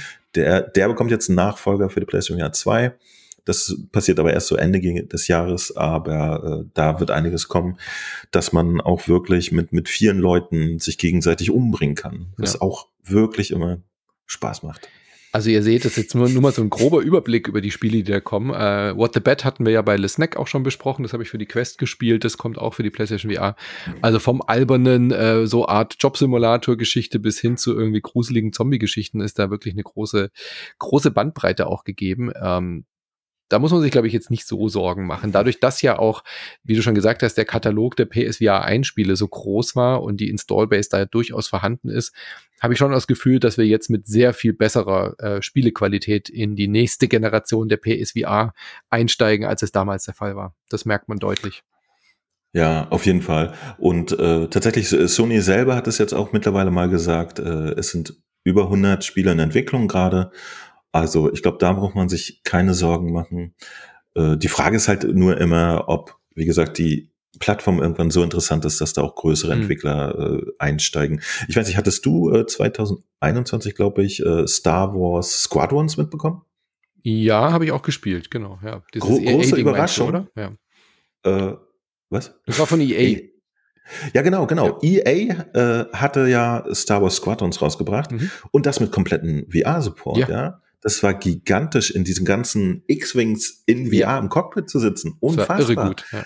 ja. und das war zum Beispiel auch ein Titel, äh, absolutes Highlight, ein AAA-Titel auf der PlayStation VR. Sowas brauchen wir natürlich auch hm. mehr, weil einfach die, die Qualität dann der ganzen Assets und der Handlungen einfach besser ist äh, und von erfahrenen Entwicklern kommt. Das ist natürlich auch immer wahnsinnig beeindruckend. Und halt vor allem sowas, was jetzt eben äh, Resident Evil, Gran Turismo und No Man's Sky machen einfach bestehende gute Spiele, die in 2D, nenne ich es jetzt mal, äh, bereits irgendwie eine große Fanbase haben, gut installiert sind, äh, also gut äh, etabliert sind, wollte ich sagen. Und einfach zu sagen, hey, und mit einem Knopfdruck, ihr macht dieses Gerät an, ihr setzt das Headset auf und ihr könnt halt einfach in diese Welt eintauchen. Ihr müsst nicht ein separates Spiel dafür kaufen, separaten Modi installieren oder eine abgespeckte Version, sondern diese komplette Welt einfach in, in, in VR zu erleben, das wird ja auch für viele andere Spiele funktionieren. Also da erhoffe ja. ich mir auch, dass da ein bisschen mehr kommt noch. Genau, ich, das erhoffe ich mir auch. Zum Beispiel bei, bei allen Cockpit-Spielen ist es eigentlich ja. ein No-Brainer. Ne? Ja. Jedes Autorennspiel, jedes Flugzeugspiel, ähm, dort einfach noch einen VR-Modus drin zu haben, dass ihr wirklich im Cockpit sein könnt, äh, ist einfach ultra naheliegend. Ich hoffe, Sony findet eine Methode, die Entwickler zu überzeugen, dass das für sie auch einen Mehrwert hat. Äh, wünsche ich mir auch sehr, sehr dringend, dass, dass es da einfach eine große Spielbase gibt. Der Idealzustand wäre tatsächlich, dass jedes einzelne Spiel äh, dass man es entweder am Monitor spielen kann oder in VR. So wie mhm. Hitman zum Beispiel. Da klappt das wundervoll und ist ein riesiges Erlebnis und für den Entwickler dann auch kein Risiko, weil sie halt äh, den Titel eh für die existierende Gruppe von, von äh, Plattformen hm. Entwickeln und dann einfach noch einen VR-Modus mit rein. Ist da was angekündigt bauen. bei Hitman? Ich meine, Hitman hat doch jetzt auch immer noch irgendwie über Update zu Update zu Update sich wahnsinnig weiterentwickelt. Ja, äh, leider noch nicht. Also äh, ich, ich, ich spiele bis heute Hitman 3 auf der PlayStation mhm. VR 1. Ich hoffe, dass es auch ein Upgrade für die Zweier gibt. Äh, IOI hat sich da leider noch nicht mhm. geäußert mhm. bisher. Aber äh, ja, Crossfingers, das wäre sehr schön, denn man kann ja mit Hitman 3 auch die ganzen Content von Hitman 2 genau. und 1 mhm. in VR spielen. Das ist eine riesen Menge mhm. Holz. Und ich habe da den Spaß meines Lebens. Allein äh, da durchzulaufen ist doch schon fantastisch durch diese. Es ist Irrsinn. Äh, äh, kennst du, hast du Hitman gespielt? Ein bisschen, ja. Ich habe nicht alle Level da, angeschaut, aber ähm, die großen, ja. Hitman 3 hatte doch diese, diese äh, Berlin-Location mit mhm. dem äh, mit diesem Techno-Bunker. Ja, ja, ja, geil. Eine riesige Techno-Party. Und das kam äh, 2000 Anfang 2021 raus, wenn ich mich nicht täusche, oder 20, ich weiß es nicht, nee, 21, wo wir wirklich keiner von uns seit einem Jahr in einer mhm. Techno-Disco war. Das war so ein geiles Gefühl. Nee, nee, du kannst es ja nur alleine spielen, ne? Aber, Aber ich habe halt das, Discord. Komm, ich habe das so gefeiert. Ich habe das so gefeiert. Ich stehe mitten in der Crowd. DJ legt auf. Ja, das war tatsächlich einfach. So kommst auch du ins Berghain. Ja. Ein, ein Geschenk. Ja, war, war sehr großartig. Äh, ja, ja, sowas hoffe ich, äh, ja. passiert weiterhin. Ähm, Sehr schön. Das, das sind großartige Erlebnisse. Ja. Also wir sind sehr gespannt und äh, apropos Sound, weil wir es vorhin gar nicht gesagt haben, ich hatte nur kurz gesagt, man hat diese Klinkenstecker hinten, um dann diese In-Ears zu haben, diese Stöpsel, ja. die dabei sind. Ich habe es aber auch ausprobiert, mich hat, mich hat, auch jemand beauftragt, das zu testen auf äh, Twitter oder im Discord. Ja, es funktioniert auch mit den Puls 3D-Kopfhörern. Also die Over-Ear-Kopfhörer passen da gut drauf. Ähm, du hast, glaube ich, auch andere Over-Ear-Hörer ausprobiert, die sitzen, wenn man die sich so einstellt, sitzt es auch gemütlich und es funktioniert ja. vor allem ohne Kabel. Das war, glaube ich, beim PSVR 1 auch nicht so. Da musste man, glaube ich, ich, auch den Stecker benutzen. Aber hier funktionieren genau. halt auch Bluetooth-Kopfhörer, selbst wenn du das VR-Headset äh, nee. anhast. Entschuldige, nee, alle Bluetooth-Kopfhörer nicht, denn die PlayStation nee, aber 5 die Puls 3D kann das nicht. Geschichte. Die ja. Puls 3D funktionieren und äh, alle, die halt einen Dongle haben, den man reinsteckt. Sowas geht auf jeden Fall. Alle anderen müssen mit einem Kabel dann auch hinten reingesteckt werden. Ähm, man kann also alle benutzen, genau. aber ja, es geht wireless. Die Puls 3D hat mir tatsächlich jemand aus der Community gerade geliehen mhm. zum Testen auch und die habe ich auch schon getestet. Äh, die machen da auch einen sehr guten Job. Da äh, ist man also auch frei äh, im Headset drin hat man eine ganz patente Lösung. Ich habe tatsächlich die letzten sechs Jahre mit den In-Ears mhm. der PlayStation 1 gespielt, fand ich super, hat mich nicht gestört. Und äh, da kann man aber jetzt reinploppen, was man möchte. Das genau. funktioniert auch ganz gut. Und äh, die PlayStation VR 2 hat ja jetzt dann auch mit der PlayStation 5 zusammen so einen ganz äh, super interessanten räumlichen Sound. Mhm. Das ist natürlich auch wieder ein, ein Aspekt, der äh, die Spiele immersiver und interessanter macht. Und ja. ich bin auch sehr gespannt, wie das in, in Zukunft sein wird. Also wenn ihr da irgendwie durch eine Ruine schleicht, dann hört ihr ganz genau, mhm. wo der Typ mit der Kalaschnikow hinten auf ja. euch ballert und äh, müsst gar nicht hingucken. Ja, äh, ich bin sehr gespannt. Also ich meine, das, das, merkt man ja sofort auch bei Horizon oder bei dem Star Wars Spiel. Du drehst dich und guckst und siehst halt und hörst dann halt auch, dass der, dass der dir rechts ins Ohr quatscht.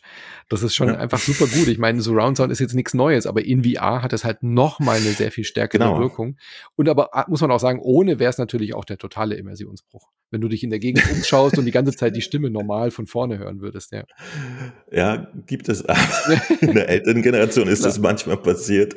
Ja, kann, kann sein. Ja, ich, die, die Technik, genau. Also wenn Entwickler das reinbauen, mhm. gab es das ja auch schon in der letzten Generation. Ja, ja da müssen sich die Entwickler aber selber drum kümmern. Jetzt funktioniert das äh, quasi engine-based. Also mhm. der Entwickler sagt nur noch, pass mal auf, hier ist eine Steinmauer.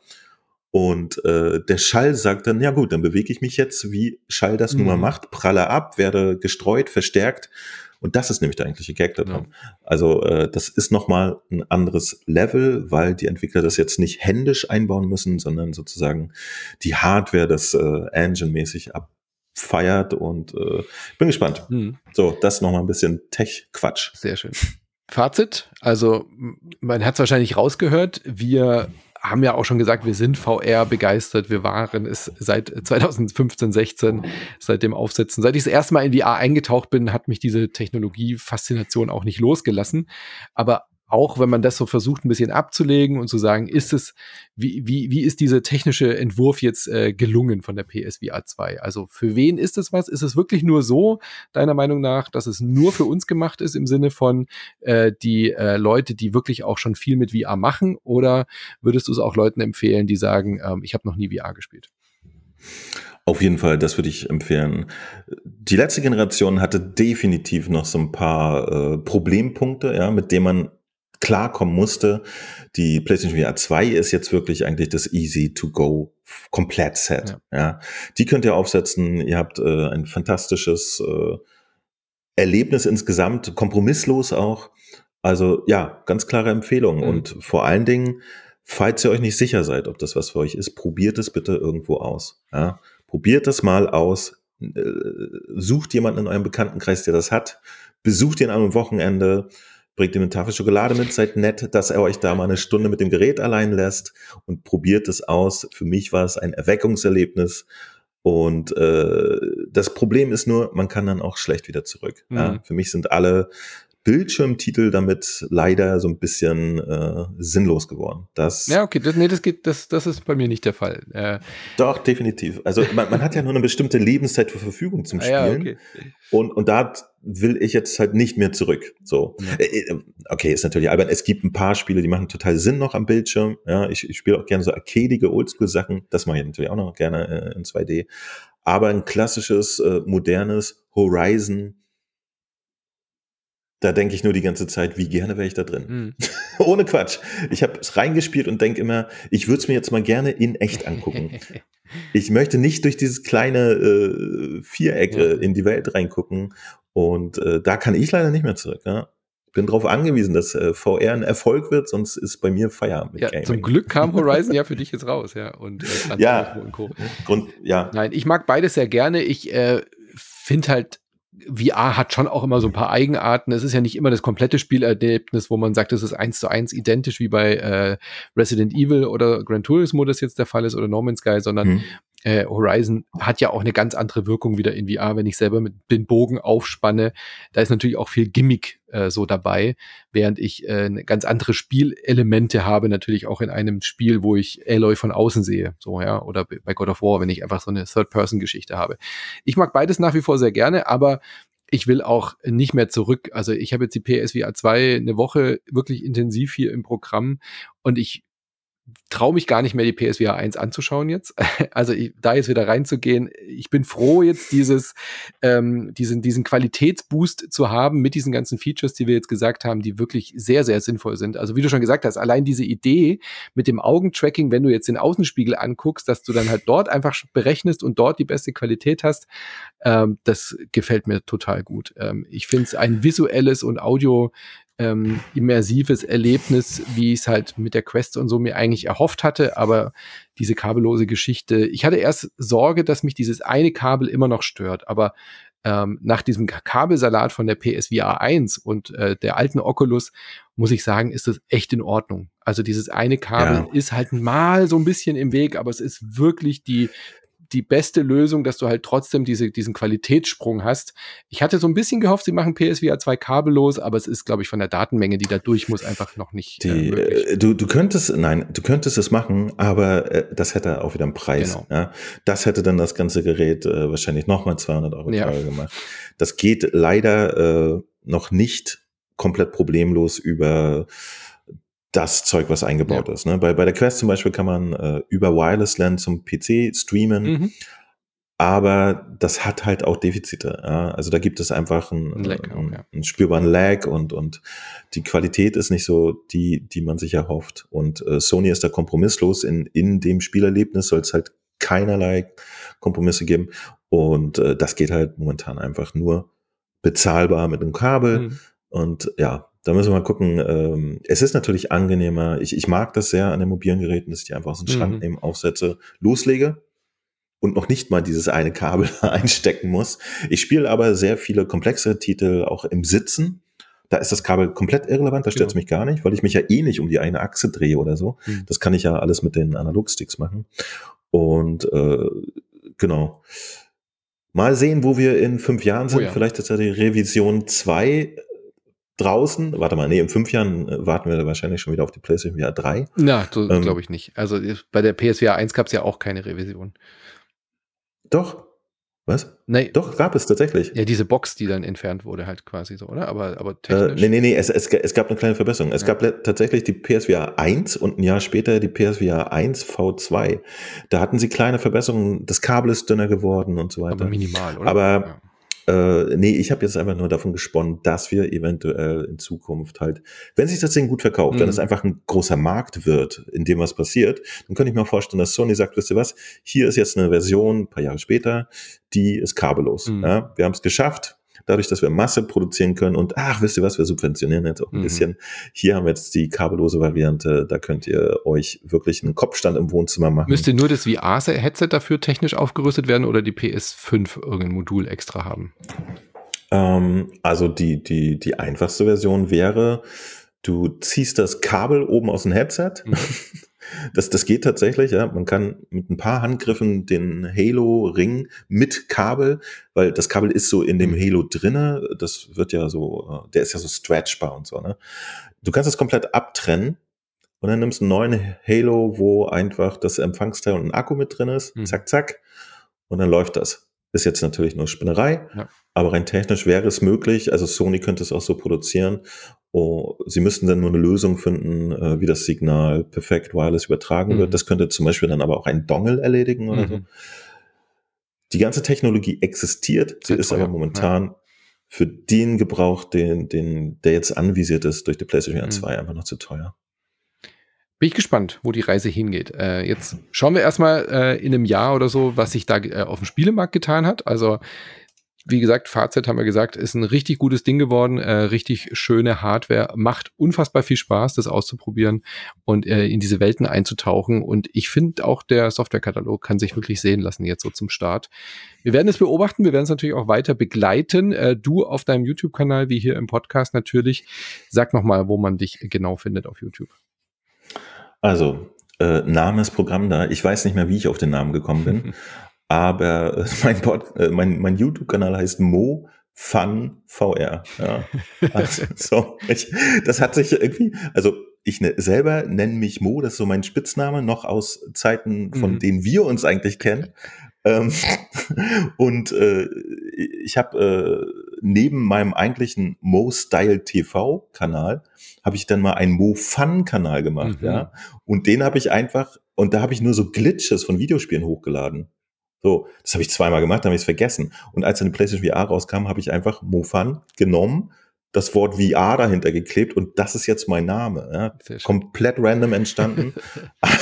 also, weißt du, ich, ich ja, ich habe das nicht geplant. Das war wirklich äh, ein Zufall, aber äh, es hat mir so viel Spaß gemacht, dass ich bis heute dabei bin. Und da können wir mich finden. MoFun VR. Momentan haben wir auch noch ein paar Abos übrig. Wenn ihr euch beeilt, ja, kriegt ihr noch eins ab. Die sind kostenlos. So wie immer auf YouTube. Da könnt ihr euch eins abholen. Aber ich warne euch, ich werde euch da den ganzen Tag was von VR erzählen. Es ja. ist unerträglich, macht es nicht, kommt nicht vorbei. Wir sind schon zu viele. Sehr schön. Dankeschön. Gut, und da findet ihr auch dann das Resident Evil Video, wenn ihr äh, dich mal schreiben. Alles werdet wollt. ihr da finden. Sehr gut. Genau, genau. Eine komplette äh, Playlist von Resident Evil 7. Ja. Ich schreie und quäle mich. Das muss man erlebt haben. Ja. Und du wirst ja auch viel ausprobieren in den nächsten angucken. Wochen. Also jetzt auch gerade nach dem Launch. Äh, das heißt, wir werden auch beide dann in die ganzen Spiele Fall. eintauchen und äh, bei dir gibt es genau. regelmäßig Updates. Wenn, wenn dieser Podcast erscheint, mhm. dann können wir schon Spiele zeigen. Sehr schön. Dann freue ich mich darauf. Ich wünsche dir weiterhin ich viel auch. Spaß in VR. Danke, dass du dir die Zeit genommen hast hier für den Podcast. Äh, es hat sehr viel Spaß gemacht. Vielen Dank, dass ich dabei sein konnte. Großartige Geschichte. Ich habe äh, den Podcast halt immer gehört, äh, als ich noch 2D gespielt habe, muss ich dazu sagen. Ja? Ähm, und äh, es, ist, es ist eine ganz große Geschichte. Eine sehr große Ehre, auch mal jetzt hier selber zu sein. Ich freue mich sehr. Freut mich sehr mit dir. Und äh, ja, ich hoffe, wir, wir treffen uns dann nochmal in einem Jahr und gucken mal, was draus geworden ist aus der ganzen Geschichte. Unbedingt. Oder wenn jetzt äh, so, so ein Knaller kommt wie Half-Life Alyx oder irgendwie was gerne. Großes hol kommt, mich, äh, dann äh, hol mich, mich ran. Ist, äh, wie gesagt, ich rede offensichtlich sehr gerne über VR. dass, äh, wenn du jemanden dafür benötigst, dann bin ich am Start. Sehr schön. Dann Alright. vielen lieben Dank und bis zum nächsten Mal. Ciao. Ciao, ciao. So, das war's für heute mit dem Podcast. Vielen lieben Dank fürs Zuhören und für euer Interesse. Und wenn ihr mehr von Insert Moin hören wollt, das war eine freie Folge. Aus aktuellen Gründen haben wir die für alle zur Verfügung gestellt. Normalerweise senden wir Montag, Mittwoch und Freitags für unsere treue Community und davon könnt ihr Teil werden. Patreon.com slash insertmoin oder steadyhq.com slash insertmoin. Da könnt ihr ein Abo klicken. Für 5 Euro im Monat bekommt ihr dann alle drei Bonusfolgen jede Woche und am Sonntag nach wie vor unsere freie Folge der Woche. Alles weitere findet ihr auf patreon.com slash insertmoin. Danke.